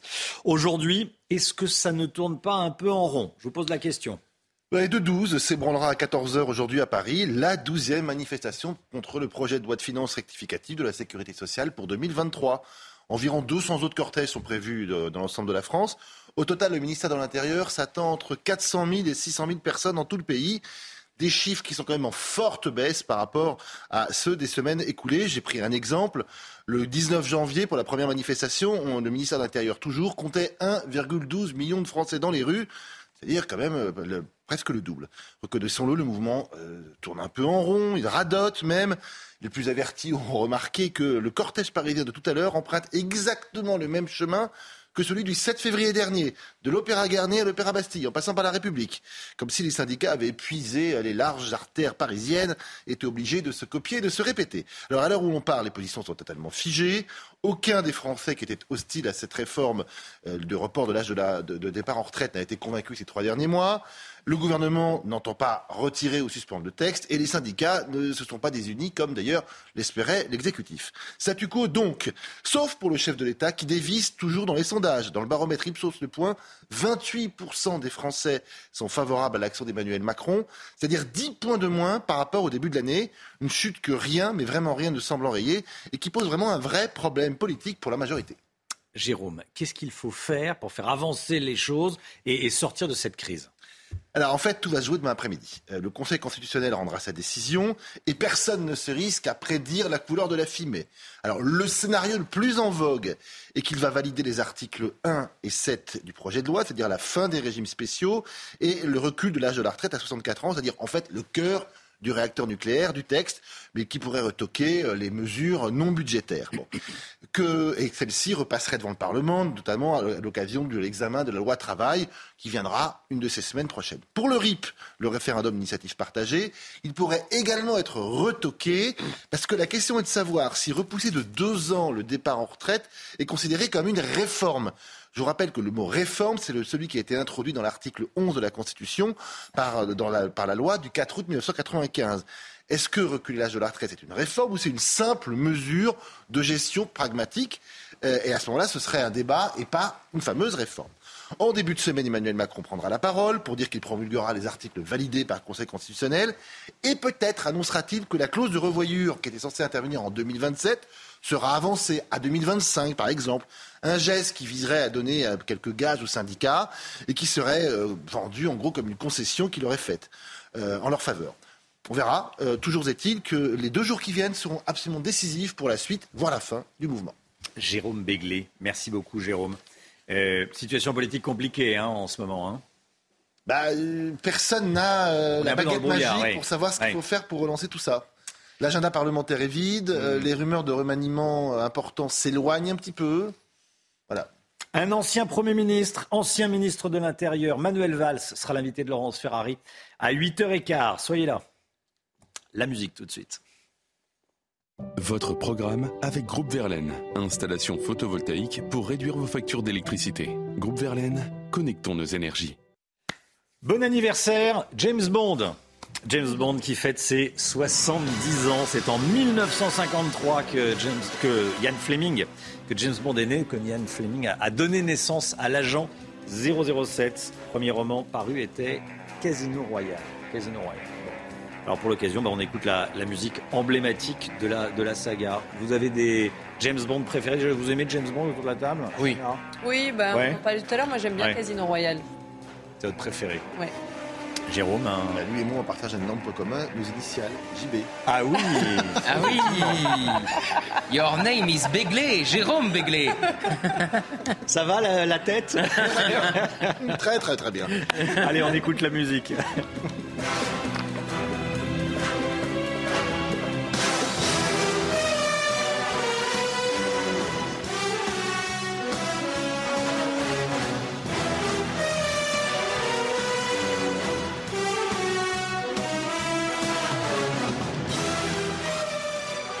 C'était votre programme avec Groupe Verlaine. Isolation par l'extérieur avec aide de l'État. Groupe Verlaine, connectons nos énergies. JB, James Bond, Jérôme Begley. Fait- Faites comme ça pour voir, euh, Jérôme. On y croit mollo, hein. Bon, je sais pas si le réalisateur du prochain James Bond regarde la matinale de CNews, il va peut-être se dire, tiens. C'est un rôle à 25 millions quand même, hein. c'est le cachet de Daniel Craig. Ah oui, ça, commence à, ça commence à devenir intéressant. Ah, finalement, ouais. Oui. Allez, 7h57, merci d'être avec nous. Le temps, et on se retrouve juste après. Le temps, Alexandra Blanc. La météo avec Groupe Verlaine. Installation photovoltaïque pour réduire vos factures d'électricité. Groupe Verlaine, connectons nos énergies.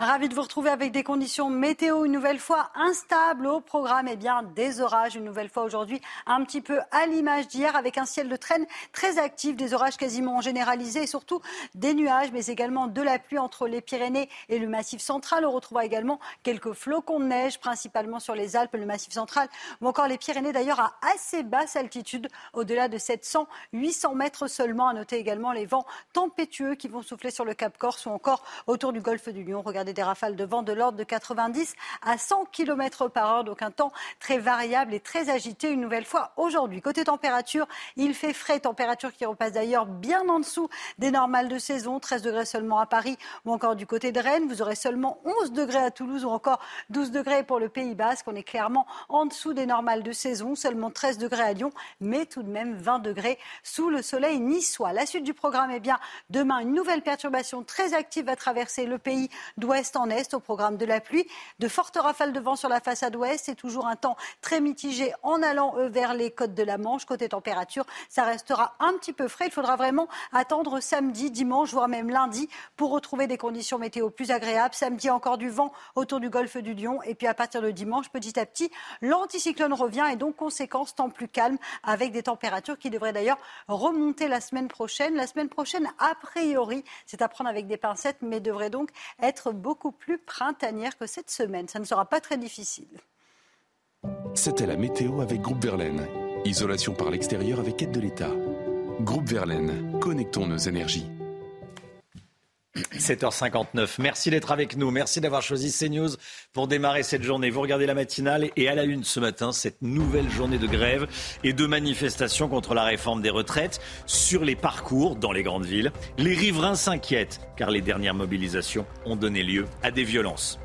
Emmanuel Macron propose aux syndicats de les recevoir après les décisions du Conseil constitutionnel demain après-midi, de les recevoir enfin, diront certains. Gauthier Lebret avec nous.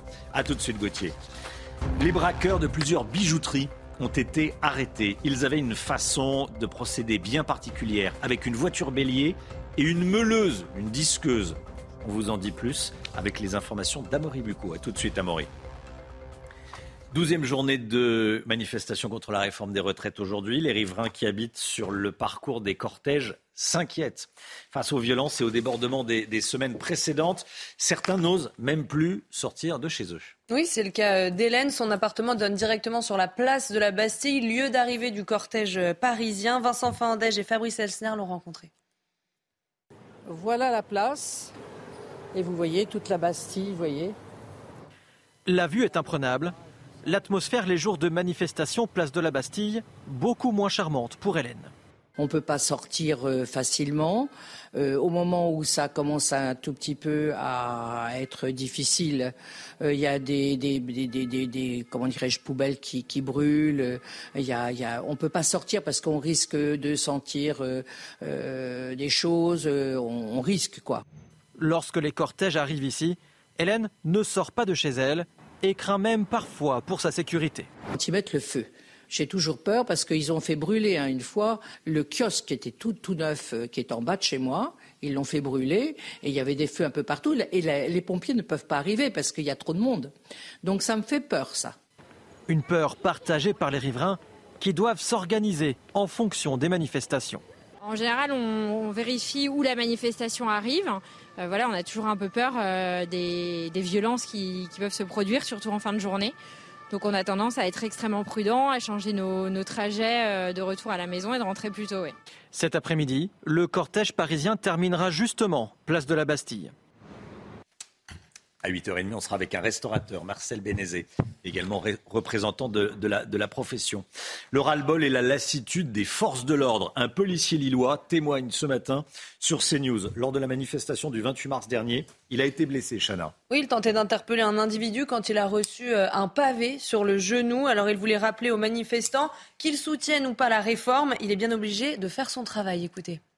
Nous, on n'est pas forcément d'accord non plus avec cette réforme des retraites mais on, est obligé de faire le job. C'est-à-dire que si demain, euh, comme euh, certaines personnes voudraient, on dépose les, casques et les boucliers, euh, bah, il se passe quoi? C'est l'insurrection. Et en fait, nous, policiers, gardiens de la paix, on est là pour maintenir l'ordre, peu importe ce qui se passe au-dessus de nous. C'est-à-dire que on a effectivement le gouvernement qui décide certaines choses. On n'est pas forcément d'accord avec ces choses-là, mais nous, notre métier, c'est de faire respecter l'ordre. Emmanuel Macron veut échanger avec les syndicats sur les retraites. Il l'a dit depuis les Pays-Bas où il était hier où il a été d'ailleurs également interpellé sur la réforme. Cette rencontre pourrait avoir lieu après l'annonce des décisions du Conseil constitutionnel, attendue demain dans l'après-midi. Gauthier Lebret, Emmanuel Macron pense déjà à, l'après. Hein. Oui, il ne pense même euh, qu'à ça. Romain, effectivement, a tourné définitivement la page de cet épisode sur les retraites. Alors, il veut recevoir euh, les syndicats après la décision du Conseil constitutionnel. Peu importe euh, cette décision, par esprit de concorde, dit le président. Il n'a pas eu recours jusqu'ici à cet esprit de concorde pendant l'épisode sur les retraites, puisqu'il a toujours refusé de recevoir euh, les syndicats, laissant euh, Elisabeth Borne le faire avec le succès euh, qu'on connaît. Alors encore faut-il que les syndicats acceptent, c'est pas fait. On sait que le torchon brûle depuis plusieurs semaines, notamment entre Laurent Berger de la CFDT et le président de la République. Mais vous le disiez, Emmanuel Macron pense déjà à l'après et à sa loi plein emploi, une nouvelle loi travail où il pourrait réincorporer ce qui a été retoqué au Conseil constitutionnel, notamment l'index et le CDI senior, car je vous rappelle que le gouvernement a fait le choix de passer par un texte budgétaire. Il faut donc que chaque article soit un article budgétaire. Or, ce n'est pas le cas pour ces deux mesures en faveur de l'emploi euh, des euh, seniors. Si le gouvernement commence par réinstaurer, réincorporer dans son nouveau texte qui a été retoqué par le Conseil constitutionnel, pas sûr que les négociations avec les syndicats commencent sous les meilleurs auspices. Gauthier Lebret. Merci Gauthier. On va partir à Marseille. À Marseille, les deux derniers corps recherchés sous les décombres ont été retrouvés et, toutes les victimes sont désormais identifiées. Parmi ces victimes, il y a une femme âgée qui vivait au premier étage. Et plusieurs familles de victimes la soupçonnent d'être à l'origine de cette explosion. Elle aurait plusieurs fois oublié de couper son gaz. On a rencontré son neveu et il défend sa tante. Écoutez. Je suis révolté. Je suis révolté parce que depuis le 18 mars, Darty est venu lui livrer une cuisinière électrique. Et ils sont repartis avec la cuisinière à gaz. Donc il n'y avait plus de gaz. Darty, en partant, ont fermé le gaz. Donc à moins qu'elle soit complètement folle, qu'elle ouvre le gaz alors qu'elle n'en avait pas besoin, je suis désolé, ça ne vient pas de chez elle. Alors je suis désolé pour les gens du rez-de-chaussée, c'était vraiment des gens très gentils. Je suis désolé pour son fils, mais il faut qu'il arrête. Ma tante, elle n'était pas sénile. Ma tante, elle avait toute sa tête. Voilà, l'enquête, euh, dira euh, ce qui s'est passé. Hein. C'est parole contre parole, mais on vous diffuse ce matin le, témoignage du neveu d'Antoinette, c'est important. Un gang suspecté d'avoir cambriolé quatre bijouteries entre les mois de février et d'avril. Un gang a été interpellé. Il s'agit de trois bijouteries Histoire d'Or et d'une bijouterie Cléor. Ces braqueurs sont tous de nationalité roumaine. Amaury Bucco, c'est votre information. Qu'est-ce qu'on sait de ce qui s'est passé? Eh bien, ces braqueurs suivaient chaque fois le même mode opératoire assez peu banal. Les casses avaient lieu systématiquement en pleine nuit dans des centres commerciaux et visaient effectivement deux enseignes de bijoux, Histoire d'Or et Cléor. Pour entrer dans chacun de ces magasins, eh bien, les braqueurs utilisaient une disqueuse électrique pour couper les rideaux métalliques des commerces. Le premier braquage avait eu lieu le 23 février et visait donc un magasin Histoire d'Or dans le centre commercial de Créteil-Soleil. Il y avait eu un nouveau braquage le 7 avril, puis un nouveau encore le 18 mars. Et euh, bien, ces voleurs semblaient inarrêtables. C'était sans compter sur le travail de la police judiciaire du Val-de-Marne, hein, qui était sur leurs traces et qui les a interpellés le 5 avril dans le Loir-et-Cher, au lendemain d'un nouveau braquage, d'un quatrième euh, braquage. Ils ont donc été interpellés au petit matin. Euh, de nombreux euh, bijoux volés ont été découverts sur eux et tiens tiens une disqueuse et c'est grâce à ces nombreux éléments eh bien, que ces quatre suspects ont pu être placés mis en examen et placés en détention provisoire et donc une instruction est aujourd'hui en cours. Merci beaucoup. Eh, Amoré Bucco pour, pour ces informations. Un homme retrouve son chien 50 jours après se l'être fait voler à Montmartre dans le quartier de Montmartre, à Paris. Nicolas, c'est le prénom du propriétaire, avait lancé un appel sur les réseaux sociaux et sur TPMP, sur C8 avec Cyril Hanouna, eh, mardi soir. Selon les dires du propriétaire, deux personnes lui auraient envoyé une photo d'un homme accompagné du fameux chien à la gare de Sarcelles. Il s'y est rendu, il a appelé la police. Le chien a été retrouvé, reconnu. Euh, le voleur a été arrêté par les policiers hier et le chien a été remis à son propriétaire. Même le préfet du, du Val d'Oise, vous le voyez, a, tweeté et accessoirement félicité les, policiers du, commissariat de, Sarcelles. Tiens, une info plus, Amaury Bucco Oui, bah écoutez, on sait que de, nos informations, c'est que c'est un groupe WhatsApp de policiers sensibles à la cause animale eh bien, qui se sont intéressés à cette affaire, ont transmis des informations à leurs collègues de la police. Alors le voleur, en réalité, n'a pas été interpellé, c'est euh, l'homme qui était en possession du chien, qui est accusé de recel de vol, cet homme ah de 39 ans. Le voleur, lui, a été identifié, mais est toujours activement recherché aujourd'hui. Amaury Bucco, Merci pour ces informations. 8h08, restez bien avec nous dans un instant. Manuel Valls, ancien ministre de l'Intérieur, ancien Premier ministre et l'invité de Laurence Ferrari. A tout de suite.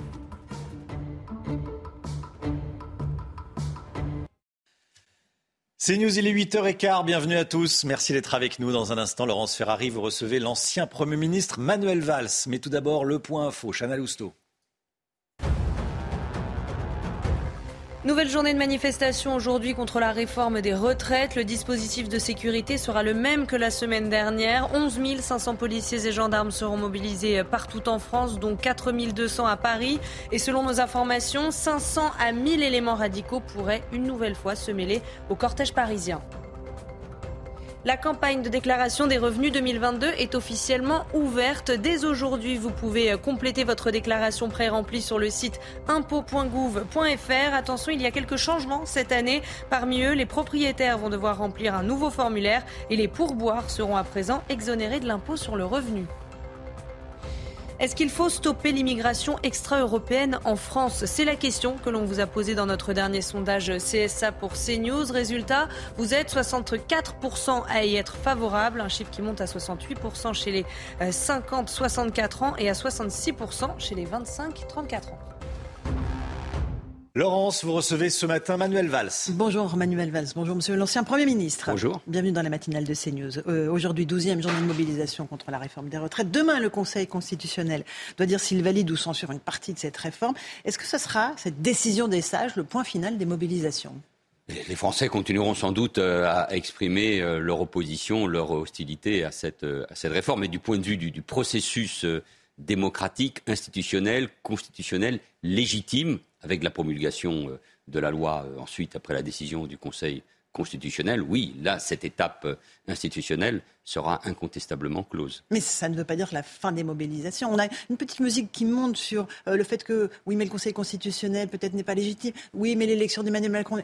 Il y a cette musique qui monte. oui, elle m'inquiète. Non, elle, m'inquiète et je suis inquiet. je ne suis pas le seul, bien sûr, sur l'état de non seulement du débat public et de son affaissement, mais sur la, crise démocratique que vivent toutes les grandes démocraties euh, occidentales, mais notamment euh, la nôtre. Donc la mise en cause de, la légitimité de l'élection du président de la République et de l'Assemblée nationale, et maintenant du Conseil constitutionnel et de sa, et de sa composition. Euh, encore hier, Marine Le Pen mettait en cause cette, cette légitimité. Cela m'inquiète parce que si on s'attaque à chaque institution qui fonde notre euh, cinquième République, mais qui fonde tout simplement la démocratie, française, c'est très inquiétant avec déjà ce, ce, cette, cette, rupture, cette cassure qui existe entre euh, la parole publique, les responsables publics et le peuple français. Et en faisant ça, on fait le jeu du chaos, on fait le jeu de l'extrême gauche on fait, on fait le jeu du, chaos, je crois que c'est la bonne expression, de la mise en cause de la, de la démocratie. Il ne faut pas s'étonner euh, qu'ensuite il y ait autant d'abstention aux élections locales, aux élections législatives, euh, qu'il y ait y compris de, de la violence. Le comportement notamment de l'extrême gauche à l'Assemblée nationale, euh, les insultes, la violence verbale se traduisent d'une manière ou d'une autre, directement ou indirectement, ensuite dans, la rue. Moi je crois que la, la politique c'est l'essentiel dans la démocratie les institutions, c'est quelque chose d'une certaine manière de, sacré et qu'on ne peut pas les mettre en cause. Sinon, on aboutit au chaos. C'est quoi l'alternative à la démocratie? Il n'y a pas d'alternative. Mhm. C'est la dictature. Oui, ou c'est l'autoritarisme, ou c'est la recherche d'un homme fort, euh, d'un homme ou d'une femme providentielle fort, euh, euh, qui en finissent avec des institutions. Ça n'est pas possible. Il n'y a pas d'alternative à la démocratie, même si évidemment il faut gouverner mieux et il faut sans doute parfois améliorer les institutions, mais il ne faut pas remettre en cause la démocratie. Et chacun, mhm. chaque individu, mais chaque responsable, politique ou syndical, a sa part de responsabilité, notamment dans ce moment fragile et, dans un monde périlleux par ailleurs. Vous évoquez certains destins dans, votre livre, Le courage guider leur pas. On va y revenir euh, dans un instant. Euh, un moment fragile, disiez-vous, un moment où, on peut basculer. Est-ce que le président Macron a encore les rênes euh, du pays entre les mains? Chacun de ses déplacements à l'étranger est perturbé, chacune de ses déclarations provoque la polémique. que doit-il faire pour tenter de reprendre le main? Parce que quatre ans de mandat lui reste à accomplir. Mais c'est la bonne question. Il a été élu un an et il reste quatre ans. C'est beaucoup. Il est le président de la République avec euh, des pouvoirs très importants. Euh, il dispose certes d'une majorité seulement relative, mais tout de même d'une majorité. Il n'y a pas d'alternative à l'Assemblée nationale. Il ne peut pas y avoir un gouvernement pour faire comprendre euh, Jean-Luc Mélenchon, Marine Le Pen. Donc c'est à lui de fixer le cap. Moi je crois que, ce qui se passe depuis un an, c'est l'absence de cap. C'est au fond, les Français ne comprennent pas très bien où va la France, où veut aller Emmanuel Macron. Donc c'est à lui de, refixer euh, le cap et de créer au fond les conditions d'un nouveau contrat avec euh, les Français. Donc par les mots, par les choix, euh, par le programme, les projets qu'il voudra mettre en œuvre, qu'il réussira, je l'espère, pour la démocratie, à, retrouver la confiance des Français. Par les actes aussi, évidemment, par ce qu'il fera. Est-ce qu'une interview, il en a fait une il y a trois semaines, c'est suffisant? Non, bien évidemment. On sent bien que le, le, climat, l'hostilité, la violence euh, qu'on évoquait, le, désamour sont, là. Pas seulement vis-à-vis du pouvoir, mais je le répète, vis-à-vis de la politique et de la euh, démocratie. Moi, je crois qu'il faut remettre de la perspective. Je, comprends parfaitement, et c'est légitime, que les Français soient préoccupés par euh, l'inflation, par le pouvoir d'achat, par la retraite. C'est normal, c'est logique. Et, je comprends, en parlant avec beaucoup de mes compatriotes, que c'est d'abord leur préoccupation. Mais nous sommes dans un moment, dans un moment particulier. Il y a la guerre en Europe. Euh, et donc notre économie, elle a été frappée par les conséquences de cette guerre. Il y a évidemment les défis du changement climatique. On le voit bien avec euh, les, pénuries d'eau euh, que, notre pays, que l'Europe connaissent. il y a les problèmes d'insécurité, donc il y a les problèmes d'immigration. Ça vient d'être évoqué il y a un instant dans les titres de votre journal. Donc c'est sans doute autour de ces grandes priorités et de l'effort que la nation doit réaliser qu'il faut retrouver les conditions euh, d'un contrat. Sinon, nous serons toujours ballottés par l'actualité, euh, par les manifestations, par les mécontentements. Donc c'est au président de la République de, refixer le cap. Ensuite, la manière de le faire, les interviews, la composition du gouvernement, ça c'est autre chose. Mais s'il n'y a rien sur le fond, le reste, au fond, n'aura pas beaucoup d'importance. S'il n'y a pas de nouveau cap, il n'y a pas besoin d'un remaniement. Ce Mais voilà, s'il n'y a pas un nouveau cap et l'affirmation des priorités. Pourquoi je dis ça? Parce que, pour des raisons qu'on peut d'ailleurs comprendre et que vous avez déjà analysé. la campagne présidentielle n'a pas permis un vrai débat. Il y avait la guerre euh, en Ukraine. Au fond, le deuxième tour s'est fait entre euh, Emmanuel Macron et Marine Le Pen et contre euh, Marine Le Pen.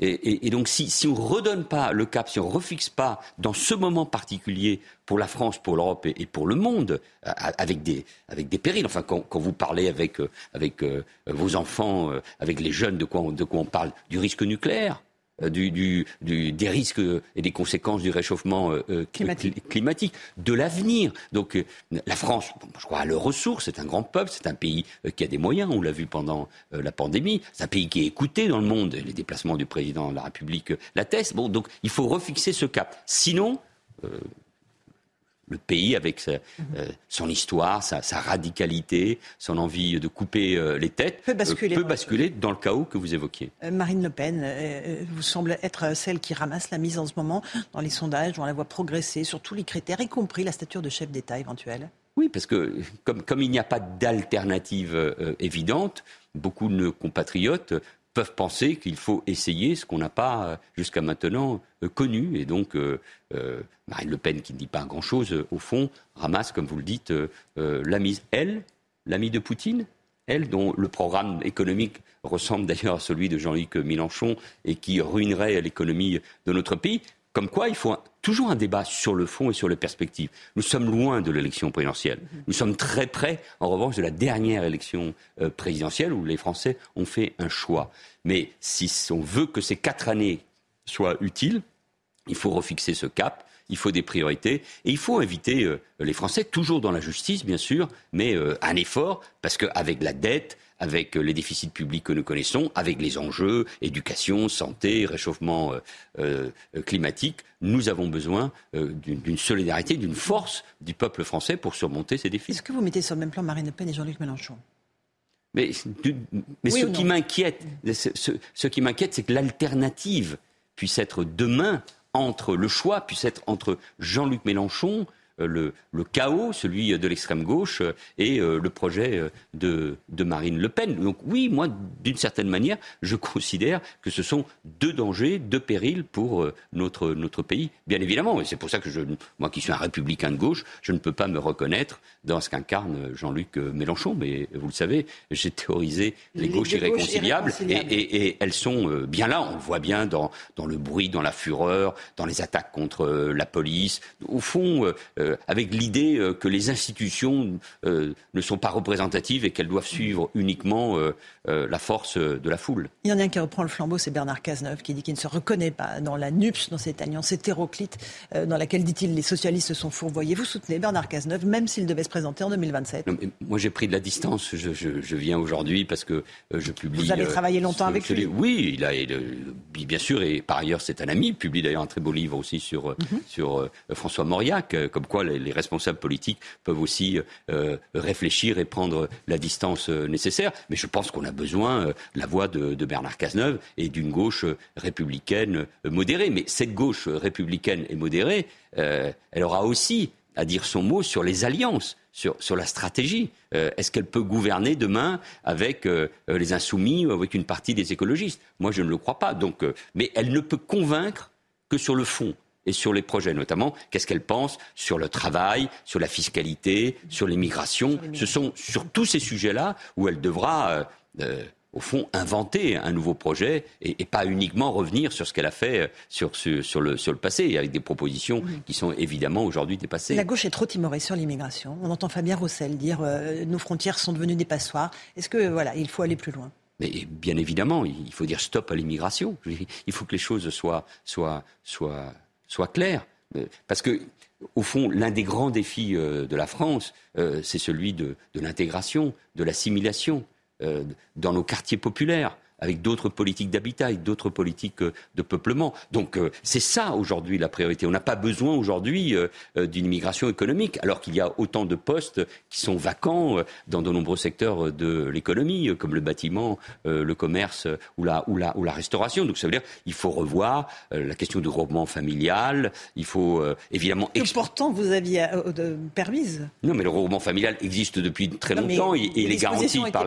Oui, mais, il faut revoir. Aujourd'hui, aujourd'hui, ce qui régit en grande partie les politiques euh, d'immigration, c'est une circulaire mhm. que j'ai euh, publiée en, 2012. Donc vous voyez bien, et, qui avait aussi, mm, au fond, la volonté de régler un certain nombre de problèmes, notamment celui des familles et des enfants. Mais on voit bien que nous sommes face à un problème beaucoup plus lourd, beaucoup plus important, revoir les politiques euh, familiales être efficace, c'est quand même ça le grand sujet en termes euh, d'expulsion, être beaucoup plus prudent sur la question euh, du, euh, de l'asile, parce qu'il faut accueillir évidemment ceux qui fuient la guerre et l'horreur, mais les déboutés du droit d'asile doivent être reconduits à la frontière, et il faut que nos frontières françaises et européennes soient évidemment hermétiques, ce qui nous oblige aussi, là aussi, à des investissements très importants, et notre politique de coopération avec l'Afrique. Mais la gauche doit parler clair sur ces sujets-là. Un mot de votre livre, Le courage guider leurs pas, 12 destins face à l'histoire, dans lesquels vous évoquez Charles de Gaulle, Winston Churchill, Camus, euh, les femmes pour le droit à l'avortement. Ce sont ces personnalités qui vous ont transmis une certaine idée de la morale en politique. Et morale et politique, parfois, ce sont deux mots qui heurtent. Oui, ce sont des personnalités qui nous dépassent. Il faut être extrêmement euh, vraiment euh, regarder ces personnages, tous euh, les grands personnages que vous avez euh, cités, notamment, qui ont agi dans des conditions particulières, la guerre, Clémenceau, De Gaulle ou Churchill, ou les grands intellectuels comme Albert Camus ou André Malraux. Donc il faut vraiment les regarder, là aussi, comme si nous étions tout petits face à eux. Mais ils nous éclairent.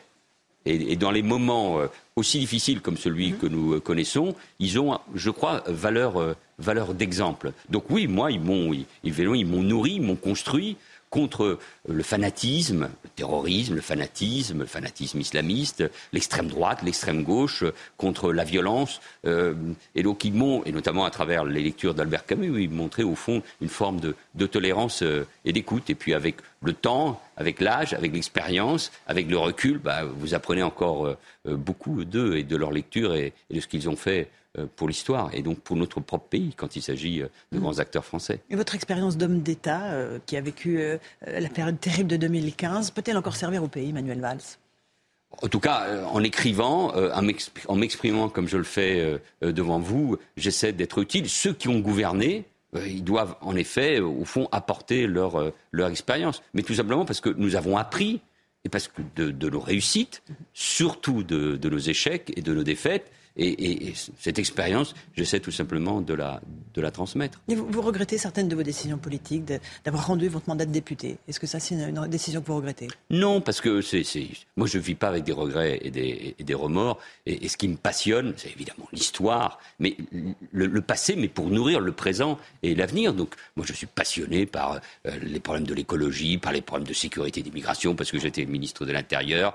Euh, mais je regarde aussi avec intérêt, parfois effroi, les évolutions liées à l'intelligence artificielle. Est-ce que cela peut changer pour l'être humain? Donc je regarde résolument euh, l'avenir. Le passé est intéressant pour, euh, pour sa propre réflexion, mais vivre avec des regrets, oui, bien sûr qu'il y a eu des erreurs. Euh, euh, cela, cela va de soi. Et ça en faisait partie. non, parce que parce que ce, non, parce que j'ai changé, j'ai changé de vie, j'ai connu de nouveau l'amour, et donc ça vous change, et c'est ça au fond qui est le plus important. Un, mot de, à l'ancien ministre de l'Intérieur. Aujourd'hui, les forces de l'ordre vont être encore en première ligne pour les manifestations. Policiers, gendarmes, lourdement attaqués, et dans les manifestations, et aussi politiquement. Vous leur dites votre soutien ce matin mon soutien, ma solidarité, mon admiration. Et, vous savez, l'autorité, l'ordre républicain sont, des valeurs, celles d'un Clémenceau ou d'un Charles de Gaulle. Et donc, euh, oui, mon soutien, je, ne supporte pas ces mots qu'on utilise à leur égard. On parle de violence policière, euh, alors qu'il y a des violences à l'égard des policiers et des, et des gendarmes. Ces fake news euh, les, les, concernant. Oui, donc mon soutien et ma, et ma solidarité, ce sont des hommes et des femmes euh, admirable. Merci beaucoup Manuel Valls d'être venu ce matin dans la matinale de CNews. Le courage guidait le pas 12 destins face à l'histoire aux éditions Taillandier. Merci beaucoup d'être venu ce matin. À vous Romain Desarmes pour la suite de l'info. C'est News, il est 8h30. Merci à vous, Laurence Ferrari, à votre invité, l'ancien Premier ministre Manuel Valls, voilà, qui saluait à l'instant le, courage des, euh, policiers. 12e journée de manifestation. Aujourd'hui, il pourrait y avoir des, violences. Certains le craignent, en tout cas, comme lors des derniers euh, rassemblements. Et euh, Manuel Valls, l'ancien ministre de l'Intérieur, ancien Premier ministre et ancien ministre de l'Intérieur, a salué le courage des, policiers. L'équipe est là, bien sûr. On est avec Chana Lousteau, Gauthier Lebret, Alexandra Blanc, Amaury Bucco et, et Lomique Guillot. On va partir sur le terrain tout de suite, retrouver Solène Boulan. Elle est en direct d'un dépôt de camions bennes, de camions poubelles à Aubervilliers, près de Paris. On est avec vous, euh, Solène, en direct il y a une heure. Il y avait un, blocage, il y avait quelques grévistes et puis des bloqueurs qui, semble-t-il, n'étaient pas des, qui n'étaient pas des, éboueurs. Ils ont été euh, euh, évacués par les policiers. Racontez-nous ce qui se passe exactement. Oui, écoutez Romain, eh bien euh, c'est en cours. Hein. Tout était euh, plutôt calme jusqu'à 8h20 euh, environ. Et puis la présence des forces de l'ordre s'est intensifiée vers 8h. Et puis elles ont procédé à un, refoulement des manifestants plutôt musclés. En fait, ils étaient une centaine de manifestants hein, été, à être rassemblés ici pour empêcher la sortie des camions poubelles qui sont juste ici. Ils étaient rassemblés depuis 5h15 environ. Alors ces camions, hein, ils opèrent normalement dans le 8e et le 17e arrondissement de Paris, mais le mouvement a été reconduit euh, à l'unanimité euh, vers 7h30. Euh, les manifestants comptaient bloquer le dépôt jusqu'à 9h environ, mais je le disais, ils ont été délogés par les forces de l'ordre. Hein. C'est toujours en cours juste à côté. Vous le voyez sur les images de Pierre-François Altermat. Et de l'autre côté, nous avons vu aussi plusieurs manifestants qui ont été euh, interpellés euh, par les forces de l'ordre. Il va vous les montrer euh, également. Voilà, vous le voyez juste ici. Donc cette opération de refoulement qui est toujours en cours par les forces de l'ordre ici à Aubervilliers. Nous vous tiendrons bien sûr au courant de l'avancée de la situation. Solène Boulan avec Pierre-François Altermat pour les images. Merci Solène. Le ras-le-bol et la lassitude des forces de l'ordre, un CRS, témoigne en exclusivité ce matin dans la matinale de CNews. Il nous raconte ses conditions de travail de plus en plus difficiles. Oui, jeudi dernier, pendant une manifestation contre la réforme des retraites à Paris, lui et sa compagnie ont été victimes d'une embuscade de Black Blocs. Le récit d'Adrien Spiteri. Fabrice Jurgas est encore sous le choc. Ce CRS était à Paris jeudi dernier lorsque des casseurs ont attaqué cette agence bancaire près de la place d'Enfer Rochereau. Les forces de l'ordre interviennent. Elles se retrouvent rapidement en difficulté. Ils savaient qu'on viendrait au niveau de ce fameux crédit agricole pour protéger le bâtiment. Euh, là, on a eu la désagréable surprise euh, de se faire euh, accueillir par un artisanal. Et donc, ça a été vraiment été fait délibérément. On était attendu. C'était un dans la compagnie de Fabrice Jurgas, une vingtaine de CRS sont blessés. Des affrontements particulièrement violents et traumatisants. Psychologiquement, les collègues sont extrêmement fatigués et usés de la situation, parce que ça fait quand même trois mois que ça dure, euh, où on est confronté à des gens euh, qui en veulent vraiment à notre vie. Comme lui, certains de ses collègues craignent une escalade de la violence. Tous dénoncent le comportement des Black Blocs. Là, pour moi, c'était un coup d'essai. Peut-être que la prochaine fois, ben, la petite bombe artisanale, la petite bonbonne de gaz de camping-gaz, eh ben, peut-être qu'il y aura des boulons ou des clous avec. Parce que là, ces gens-là n'ont pas de revendication sociale. Je tiens bien à le préciser. Ils ne sont pas là pour manifester. Depuis le 16 mars, plus de 1000 policiers, gendarmes et sapeurs-pompiers ont été blessés, selon le ministère de l'Intérieur. Voilà, et aujourd'hui, 11 500 policiers et gendarmes seront mobilisés partout en France, dont 4 200 dans la capitale. Selon nos informations, 500 à 1000 éléments radicaux pourraient une nouvelle fois se mêler au cortège parisien. Marcel Bénézé, bonjour. Vous êtes restaurateur, vous êtes euh, président du euh, GNI, vous représentez la, profession. Bonjour Marcel Bénézé. Merci beaucoup d'être avec nous. Euh, nouvelle journée de manifestation. Est-ce que vous êtes inquiet? On voit certains de vos, de vos confrères se, se, barricader, se protéger. je pense à, la capitale, je pense à toutes les grandes villes. Hein. Oui, mais là, c'est trop, c'est trop, parce que nous sommes un, syndicat national. Aujourd'hui, c'est toutes les grandes villes qui sont touchées.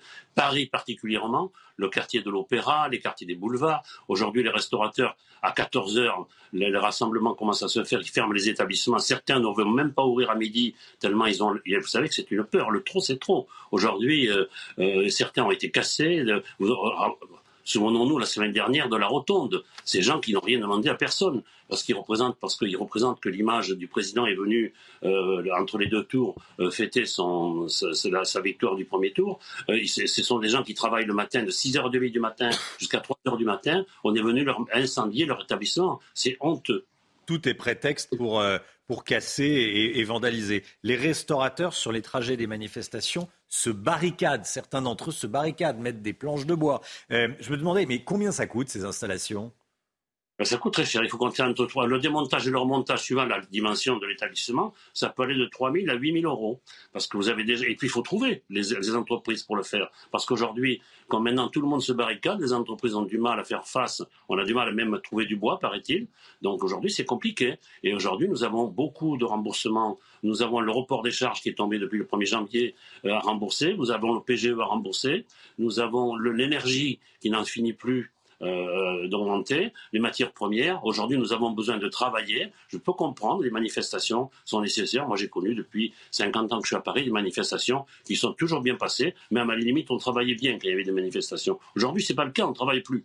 Oui, c'est ça. Les, les, manifestants ne euh, s'arrêtent plus pour, euh, pour boire un coup, pour être clair. Non, tout à fait. Hmm. Et même le restaurateur a la crainte, parce qu'aujourd'hui, vous savez, euh, avant, les manifestations étaient très encadrées par la CGT, par les, syndicats représentatifs qui, étaient, qui, accompagnaient la manifestation. Il y avait rarement de débordements. Aujourd'hui, vous avez des gens qui en veulent à la démocratie, qui en veulent à la République, et qui sont là pour pour ameuter et pour créer une, panique et pour créer la révolution. Parce que quand vous entendez ce qu'on a entendu tout à l'heure sur votre chaîne, un politique qui appelle à la, à la révolte des policiers, c'est un peu le cas. Donc euh, je suis très inquiet quand j'entends des propos comme ça. Vous parlez de qui? Bah, je parle de, vous l'avez, vous l'avez passé tout à l'heure sur votre antenne. Je parle de M. Mélenchon. Ah oui, oui, oui, on, en, a parlé, mais dans ce, on n'a pas passé de, d'extrait d'interview où il appelle à ça, mais, euh, mais, non, mais, non, mais, non, mais qui comprend qui veut, quoi. Oui, oui, oui, oui, effectivement. effectivement. On, va, on va le réécouter. Merci beaucoup, hein, Marcel Bénézé. Restez avec nous, tiens, Marcel Bénézé. On va réécouter ce que disait euh, Jean-Luc Mélenchon. C'est une petite leçon d'histoire, j'allais dire, version Mélenchon, le leader des, Insoumis qui sait plus à dépeindre Paris en ville révolutionnaire. Tiens, on va l'écouter. La ville de Paris est intrinsèquement, fondamentalement, une ville révolutionnaire. Parce que le premier boulevard qu'il y a eu, c'est le boulevard Saint-Michel. Et sur ce boulevard Saint-Michel, aux alentours des années 400 et des choses, vous avez eu la première manifestation de l'Antiquité, chez nous. La garnison romaine était composée de, militaires gaulois à qui on avait dit qu'il fallait qu'ils partent en Orient. Alors, euh, faire, faire légionnaire, oui, aller en Orient, non. Voilà, votre commentaire, Marcel Bénézé bah, je, Déjà, je pense que ces propos sont un peu, un peu faussés, hein, mm. parce que je connais pas son histoire de l'Antiquité. Hein. Mais euh, ça, moi, pour moi, c'est un appel à la révolution des, militaires. Ça, à la révolte. Hein. Pour moi, c'est ça. Je veux dire, ça va être compris comme ça par certains policiers ou par certains gens de la, la population, et c'est pas bon, c'est très mauvais. Parce que, euh, accessoirement, euh, historiquement parlant, le boulevard Saint-Michel, il date pas de, 400 ans après Jésus-Christ. Hein. Il date de, c'est Haussmann qui l'a, qui l'a tracé, hein, pour info. Hein. Bon, merci beaucoup Marcel Bénézé. Merci d'avoir été en direct avec nous. Voilà, et, bon courage à tous les restaurateurs, euh, tous ceux, à tous déjà, et à ceux, encore plus à ceux qui sont obligés de, de, fermer aujourd'hui et qui perdent leur, leur chiffre d'affaires. Gauthier Lebret, vous vouliez ajouter quelque chose? Non, mais Jean-Luc Mélenchon euh, n'a pas l'oreille des policiers et vice-versa. Donc il peut appeler à ce qu'il veut. Les policiers ne suivront pas Jean-Luc Mélenchon. Il est très impopulaire au milieu euh, des rangs des forces de l'ordre après les avoir mis en cause à de multiples reprises. Vous avez raison, le risque est, limité qu'ils soient entendus chez les, chez les policiers et chez les militaires. Allez, on va changer de, sujet. Est-ce qu'il faut stopper l'immigration extra-européenne en France? C'est la question qu'on vous a posée dans notre dernier sondage CSA pour CNews. Et résultat, vous êtes 64% à y être favorable. Le détail avec Maureen Vidal.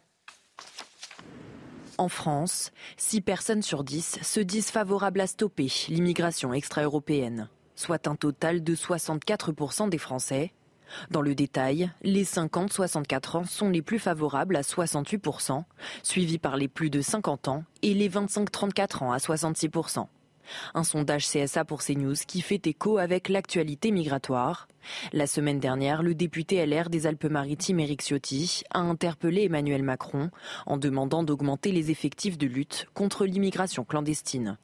En 2022, la France a délivré 1,7 million de visas contre la moitié en 2021.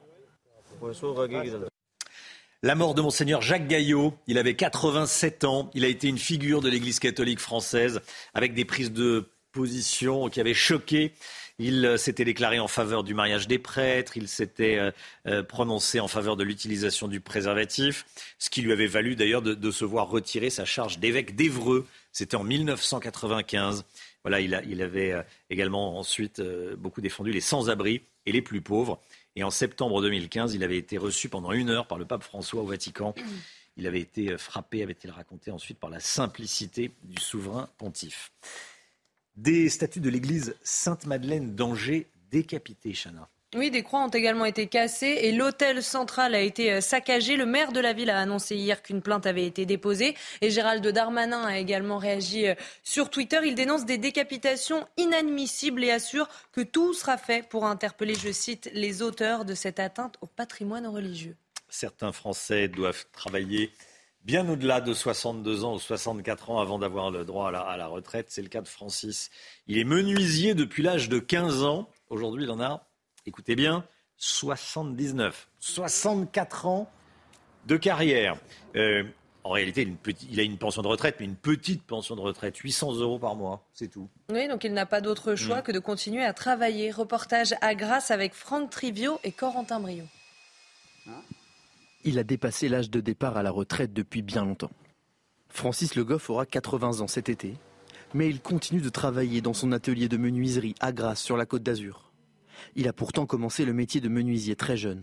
À, 15 ans, donc euh, vous voyez, j'ai 79. Euh, vous voyez les années de métier que j'ai déjà. Et, donc avant, avant le métier, donc avant de travailler dans le bois, je travaillais donc dans, dans les fermes. J'ai travaillé dans les fermes également.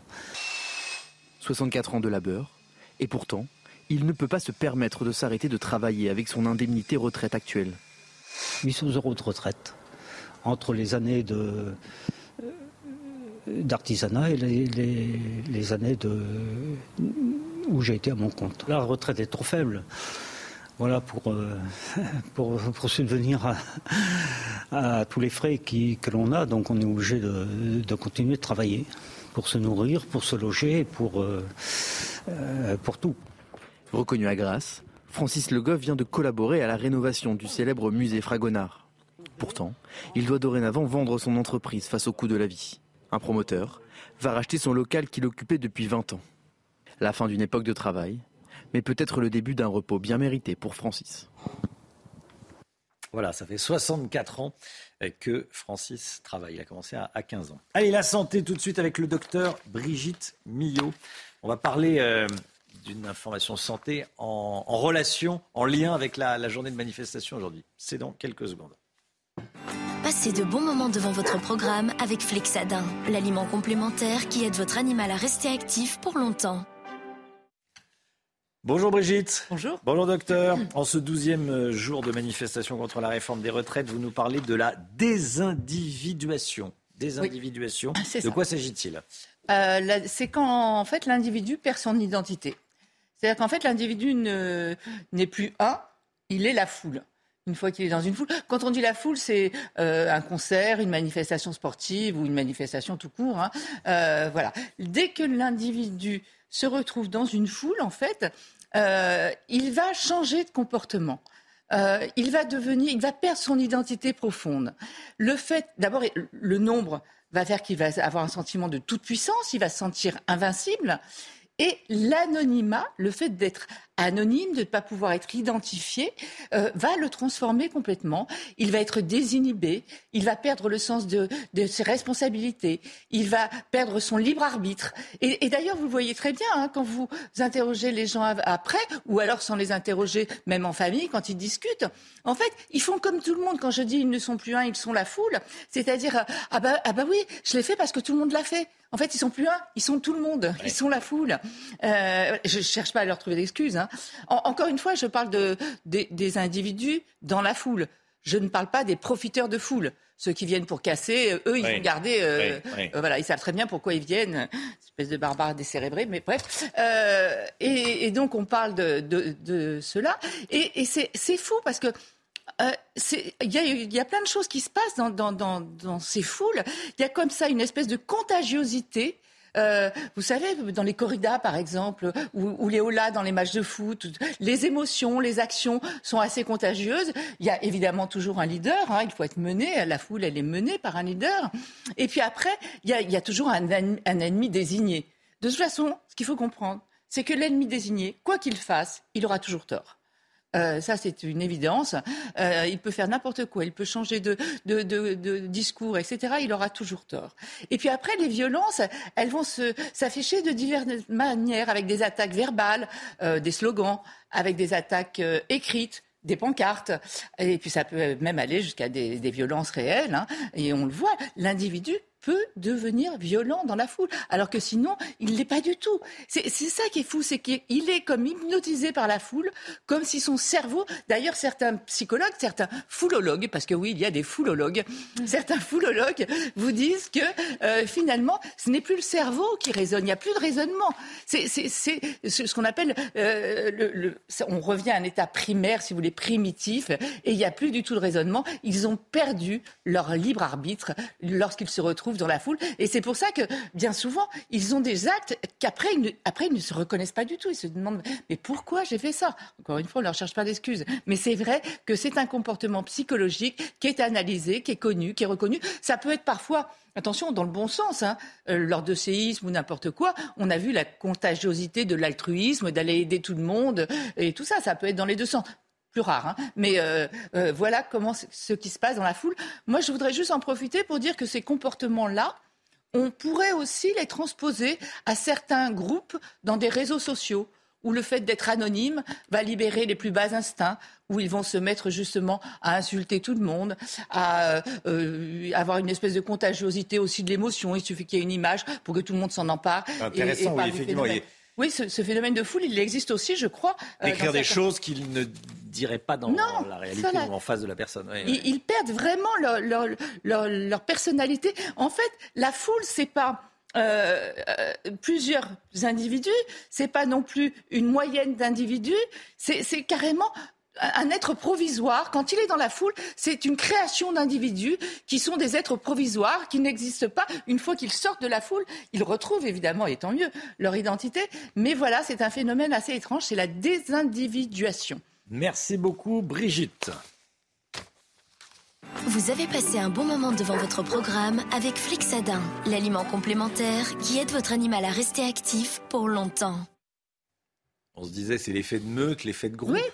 Après, il y a plein de choses. Il y a les groupes, il y a les meutes, il y a les, les, les masses. Par exemple, on, on, peut soulever une masse. Ce sont des individus un petit peu obéissants. On ne peut pas soulever une foule. Hein. Ouais. Euh, enfin, il y a des vraies différences entre toutes ces choses-là.